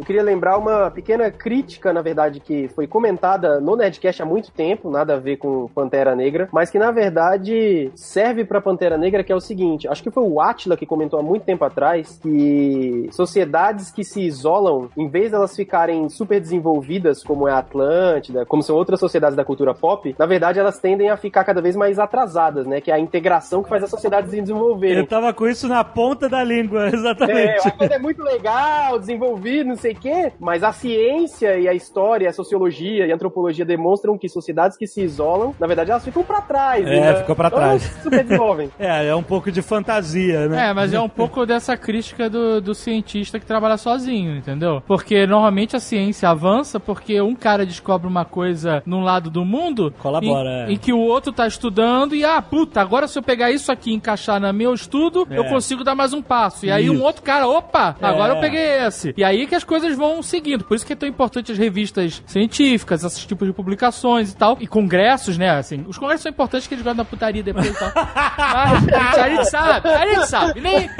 os dois nem falam nada. Os dois estão caladinhos.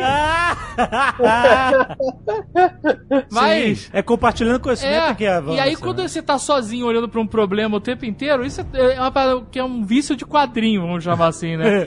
E o cara é tão genial que ele não precisa de nada nem ninguém ele chega sozinho a todas as conclusões. Exato. Mas quando você tá diante de um problema, muitas vezes você fica empacado e não consegue mais enxergar fora dele. É, a evolução natural vem assim, com compartilhamento. Imagina no mundo real se Senhor Fantástico, Tony Stark e Shuri de Wakanda se juntam, cara, pra fazer alguma coisa. Podia vir quem fosse lá de, de Ragnarok, de, de- podia vir Manopla do Infinito, podia vir Thanos, podia vir Galactus, podia vir quem fosse, mano. Não tinha como.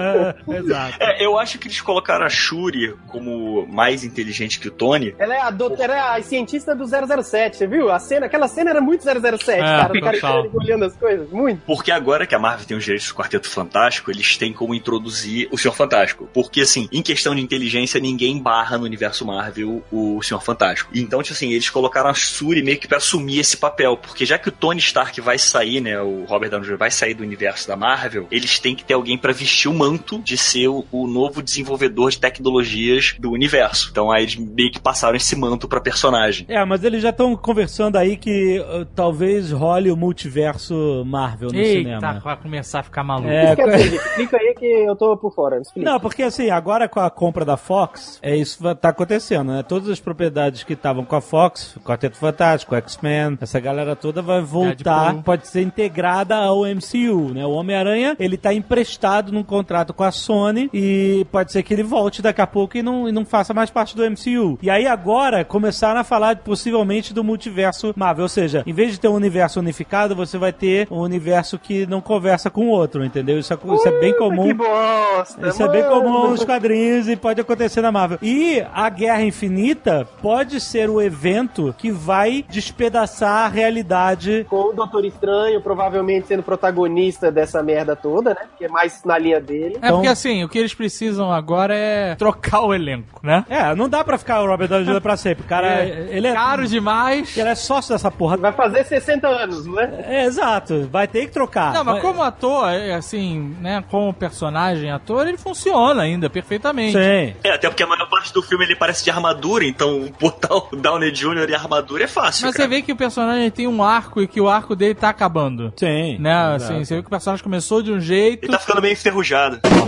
você.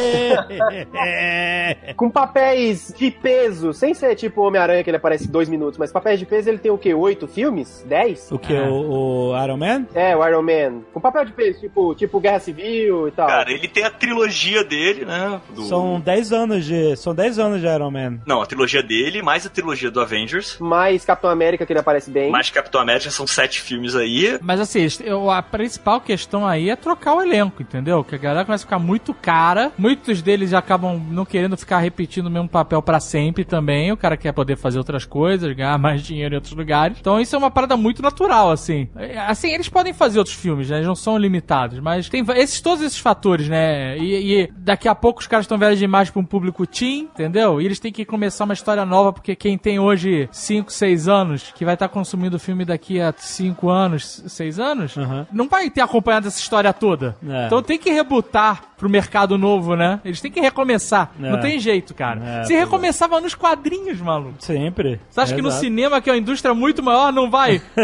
O único jeito, realmente, como já foi falado aqui, é Joias do Infinito, ponto. Porque, realmente, chegou num ponto, tipo assim, é possível você misturar todo o universo. Vai misturar Marvel, vai misturar filme dos X-Men, vai misturar Quarteto Fantástico. E aí sim, vai ter essa un- união de todos, entendeu? É, é realmente a única forma plausível de juntar isso. É, ou eles vão fragmentar, é isso que vai acontecer. É, nunca se sabe. Mas é uma pena que o Pantera Negra tenha surgido, tipo, depois de 10 anos de MCU, né? É. É, né? Porque eu fiquei com muita Mas Pantera Negra desaparecer, né, gente? Ele só vai, é, em algum lugar ele vai estar. Eles não vão jogar isso tudo fora. Exato, não vão jogar fora esse excesso. Mesmo porque o filme tá dando muito certo comercialmente. Sim, Opa, né? Então, exatamente. além de todas as questões que a gente levantou do filme aqui, ele tá dando dinheiro. Exato, né? muito, muito. Eu queria saber uma coisa, vocês ficam mais ligados em notícia que eu, principalmente vocês dois aí, redação. Tem um site de tá? notícias, não sei se já ouviu falar. Nerd Bunker. Eu abro uma vez por dia, vocês devem abrir 30, então.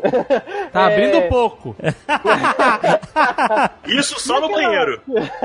e aquela bobagem de fazer motim pra poder dar nota baixa? Como é que foi? O que, que aconteceu? Teve um esquema desse, né, cara? É, É, eles estavam fazendo, fazendo hunt antes de ver o filme, sem ver, só pra poder. A galera da DC tava com raiva da Marvel, queria dar nota baixa só de vingancinha e não sei o quê. É, cara, eu acho que é até injusto dizer que é galera da DC. É um bando de crianção. Desculpa, desculpa, desculpa, é verdade. É, porque quem tem maturidade emocional e é fã da DC e tal, não, não se importa com isso, né? É verdade, me Mas desculpem, é- é... verdade. não, não, mas é, mas é Mas isso. essas ferramentas colaborativas, elas têm sempre esse problema, né? De você. É, no caso eles estavam fazendo grupo ga- gangue, né? Vou chamar de gangue mesmo. Tava fazendo gangue pra ir no Rotten Tomatoes da Isso, nota exato, baixa. é. Então não aconteceu pelo jeito, não funcionou pelo menos. Com essa questão do Rotten Tomatoes é que os caras, sabendo que isso ia acontecer, eles começaram a trabalhar realmente em alguns modelos de antifraude para conseguir detectar votações em conjunto, ataques de votação, para impedir essas manipulações da nota. E isso é uma coisa que vai ficar mais comum. Já aconteceu agora no Liga, vai, vai acontecer em mais filmes pra frente. Pô, mas tem que ser muito Zé Ruela pra tu fazer isso mesmo, né, cara? Não, tem que ser, tem que ser uma criança, muito criança pra poder fazer. Mas é normal, gente, fazer esse tipo de coisa. O Yelp, ele é. toma tombo de valuation, sei lá, a cada dois anos, porque surge uma história nova na imprensa, uma crise nova, pessoas estarem manipulando nota, obviamente, no Yelp, eles manipulam pra cima, né? A gente tava em Nova York. Ai, com o Marco Gomes. Fomos comer uma pizza em Nova York, é assim fala, Marco? É. Fomos comer uma pizza em Nova York. No Joe's Pizza. E aí a gente tava lá na porta pra entrar e chegou um cara e falou. A gente não tava na porta, tava dentro já, Tava né? dentro do. Isso, a gente já tava dentro. E aí o cara chegou e falou assim: aí, eu dou 5 dólares pra vocês, pra vocês avaliarem restaurante tal aqui perto. Só Foi entrar mesmo, no foi Yelp. mesmo, tava lá no- e dar uma no avaliada. Tava oferecendo. lá do Homem-Aranha 2. É mesmo? Isso. Isso, é isso aí. E é o, o hacking. e- e- Então o cara não tá nem fazendo uma render farm, coisa assim. O cara tá É. Pagando as é. pessoas Eu darem aceito. 5 dólares? na rua. Você é parte do problema. 5 dólares. É por causa de você. É. Pô, 5 dólares dá ter comido aqui, ó. Uns 3 pedaços de pizza ali no Joe's Pizza. Dava. É literalmente um pedaço de pizza delicioso no Joe's Pizza, é 5 dólares, exatamente esse preço. Ou então um frasquinho de whey, daqueles do Muscle Milk. Cada um tem uma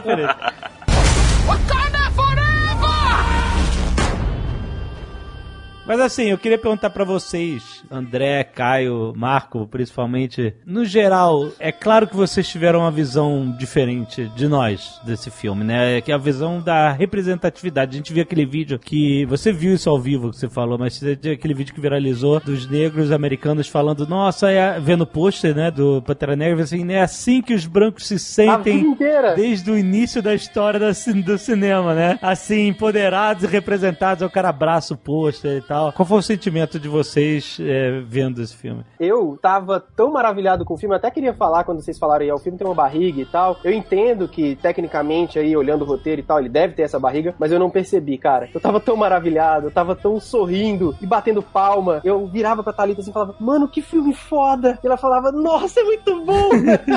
Porque eu tava realmente muito empolgado. Eu tava assim. Eu lembro quando vocês gravaram Duro de Matar 4, que vocês saíram malucos do cinema. Eu saí daquele jeito, cara. Urso do pica-pau, assim. Mas, puta, que, que comparação o filme que a gente... empolgação, Depois, empolgação. depois a gente mudou de ideia um pouco.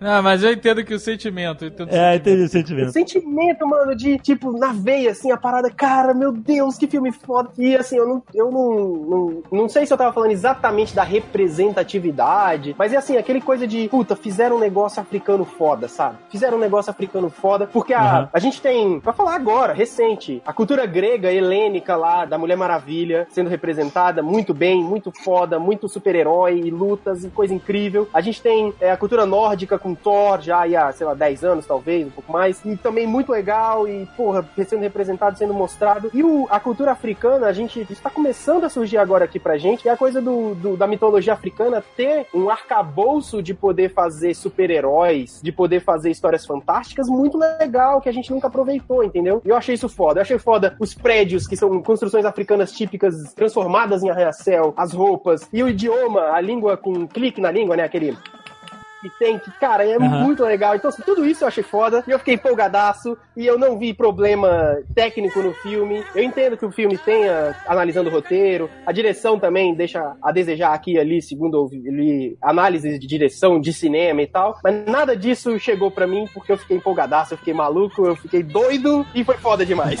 Eu acho que por um filme dessa magnitude, é, eu acho que eu já até falei isso antes em algum lugar, tem várias coisas que você pode falar sobre ele. Então, óbvio que tem esse aspecto mais técnico que todo mundo vai criticar, eu acho que qualquer filme, sempre vai ter isso. Agora, ah, no meu caso, assim, o que eu achei bacana foi o seguinte, a questão da representatividade, da identidade, é, isso acontece em vários outros filmes. Porque, assim, a realidade do negro no mundo, ela é representada em vários outros lugares. Então, sim, eu tenho certeza que quem assiste, sei lá, Cidade de Deus e nasceu numa favela no Brasil, vai ver aquele personagem e vai falar assim, é, é, sou eu ali. Então, isso eu acho que acontece. O que o filme fez, que eu achei que foi fantástico, foi o seguinte, ele pegou essa representatividade e botou num contexto onde essa representatividade não existia antes. Então, assim, eu tenho lá filme que representa a, minha batalha pra conseguir um emprego, ou a minha batalha pra conseguir sobreviver, pra conseguir comer. Agora, é difícil ver um super-herói, ou essa representatividade nesse mundo que é completamente alheio à cultura negra, sendo tão bem representado quanto esse. Então tem esse aspecto. E o segundo é aquilo que eu já falei várias vezes. Você trazer essa representatividade dentro de um contexto cultural é muito mais válido e forte do que simplesmente isolado, do que simplesmente você pegar um personagem, colocar um- uma cor nele e, e colocar no cinema. Então eles fizeram isso de uma forma muito bacana, que é do tipo, olha, você tem essas raízes e essa raiz ela consegue representar essa cultura dentro de um mundo de ficção que não é próprio dessa categoria. E agora, porque É. a gente conseguiu ser bem representado ali. Então acho que o filme fez isso de uma forma muito brilhante. E eu acho que é por isso que o filme tem esse sucesso grande, principalmente nesse meio que não costumava nem assistir esse tipo de filme, porque não se via tão representado lá. Eu achei incrível, é você ter um filme desse alto alcance, todo mundo podendo ver, todo mundo falando, e você ter no final um filme onde o antagonista pega e fala, o Killmonger pega e termina falando: Ah, eu prefiro, como os meus antepassados, que quando eles saíam da África iam pra América, eles preferiam se jogar no mar do que continuar presos. Eu prefiro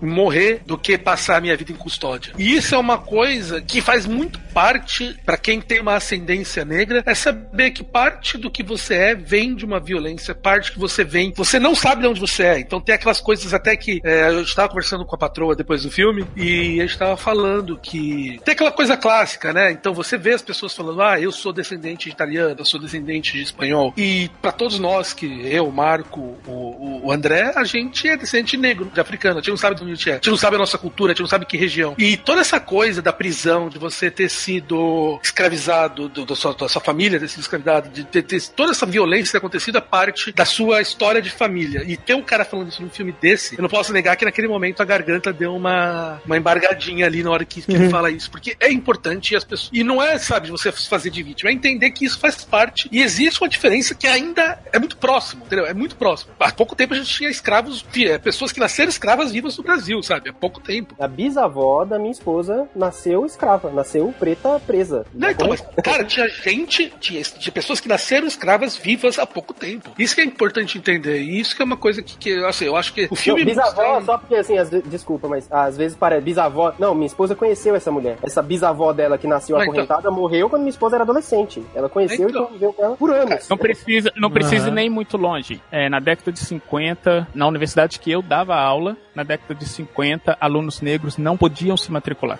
Era ponto. Isso é no Alabama, né? Nos Estados Unidos. É, eu estive na África, na África do Sul faz cinco meses. E, cara, 20 anos atrás eu tinha apartheid. 30 anos, né? Tô ficando velho.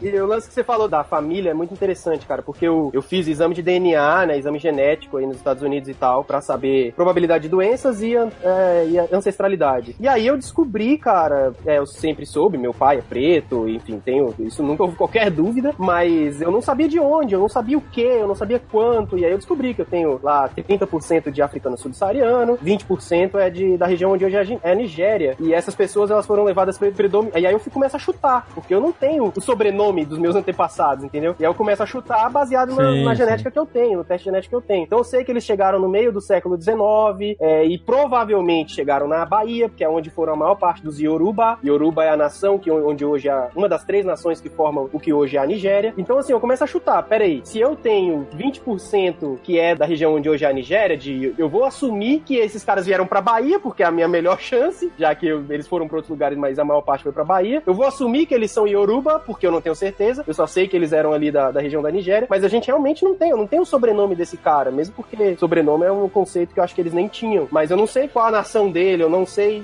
dessas pessoas, né? Deles e delas, enfim. Você não tem história de família, você não tem nada. Cara, sem falar também que quando vieram pro Brasil passaram a ter nomes, né? Tipo assim, João, Paulo, da Silva. É, da Silva, de Exato. Souza. de é, Souza. exatamente. E aí realmente o, o nome passa a se perder mesmo, assim, né? Como você falou, você tem uma direção, você tem uma origem, você sabe da onde veio por onde veio. Thanks to science, né? Tipo, obrigado ciência pelo exame genético de 100 dólares, mas se não fosse Mas eu acho legal que foi isso que vocês falaram. O filme mostra essa representatividade pelo lado africano da coisa. Mas também não se perde muito, porque a gente também tem outras séries que também tem isso muito forte. Você tem, por exemplo, a série do Luke Cage, você tem agora a série do Black Lightning. Também são séries que também tem essa coisa de você ter um elenco inteiro com atores pretos, é, sendo bem representado com seus personagens. Eu acho legal isso tá crescendo, assim, é, ter essa valorização de personagens, sem ter que você pegar, foi o que o Alexandre falou, né? Sem ter que você pegar um personagem e pra você colocar ele, você tem que transformar ele num personagem preto, pra que ele é, possa se incluir no meio. preto, né? Exato, eu acho legal que isso também aparece em outras formas, em outros heróis, e isso tá voltando agora. Isso é bem legal de você ver, de você testemunhar isso, né? Eu só não queria dizer voltando, eu acho que surgindo. É, melhor Eu não- dizer, eu não- surgindo, concordo com você, surgindo. Não pintaram o Homem-Aranha de preto, né? Basicamente. Não- fizeram realmente uma cultura africana bacana do início, do zero da Gênese, milhares de anos. Se bem que pintaram danças, o Homem-Aranha de negro, mas aí foi foda, né? Porque ele foi um Homem-Aranha do mal. Porque...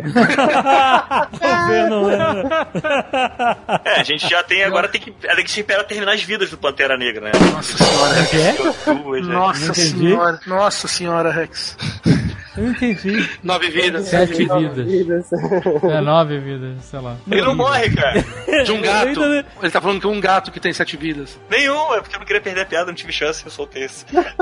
Nossa, Reg, que vergonha, cara. Tava tão maneiro o papo aqui, cara.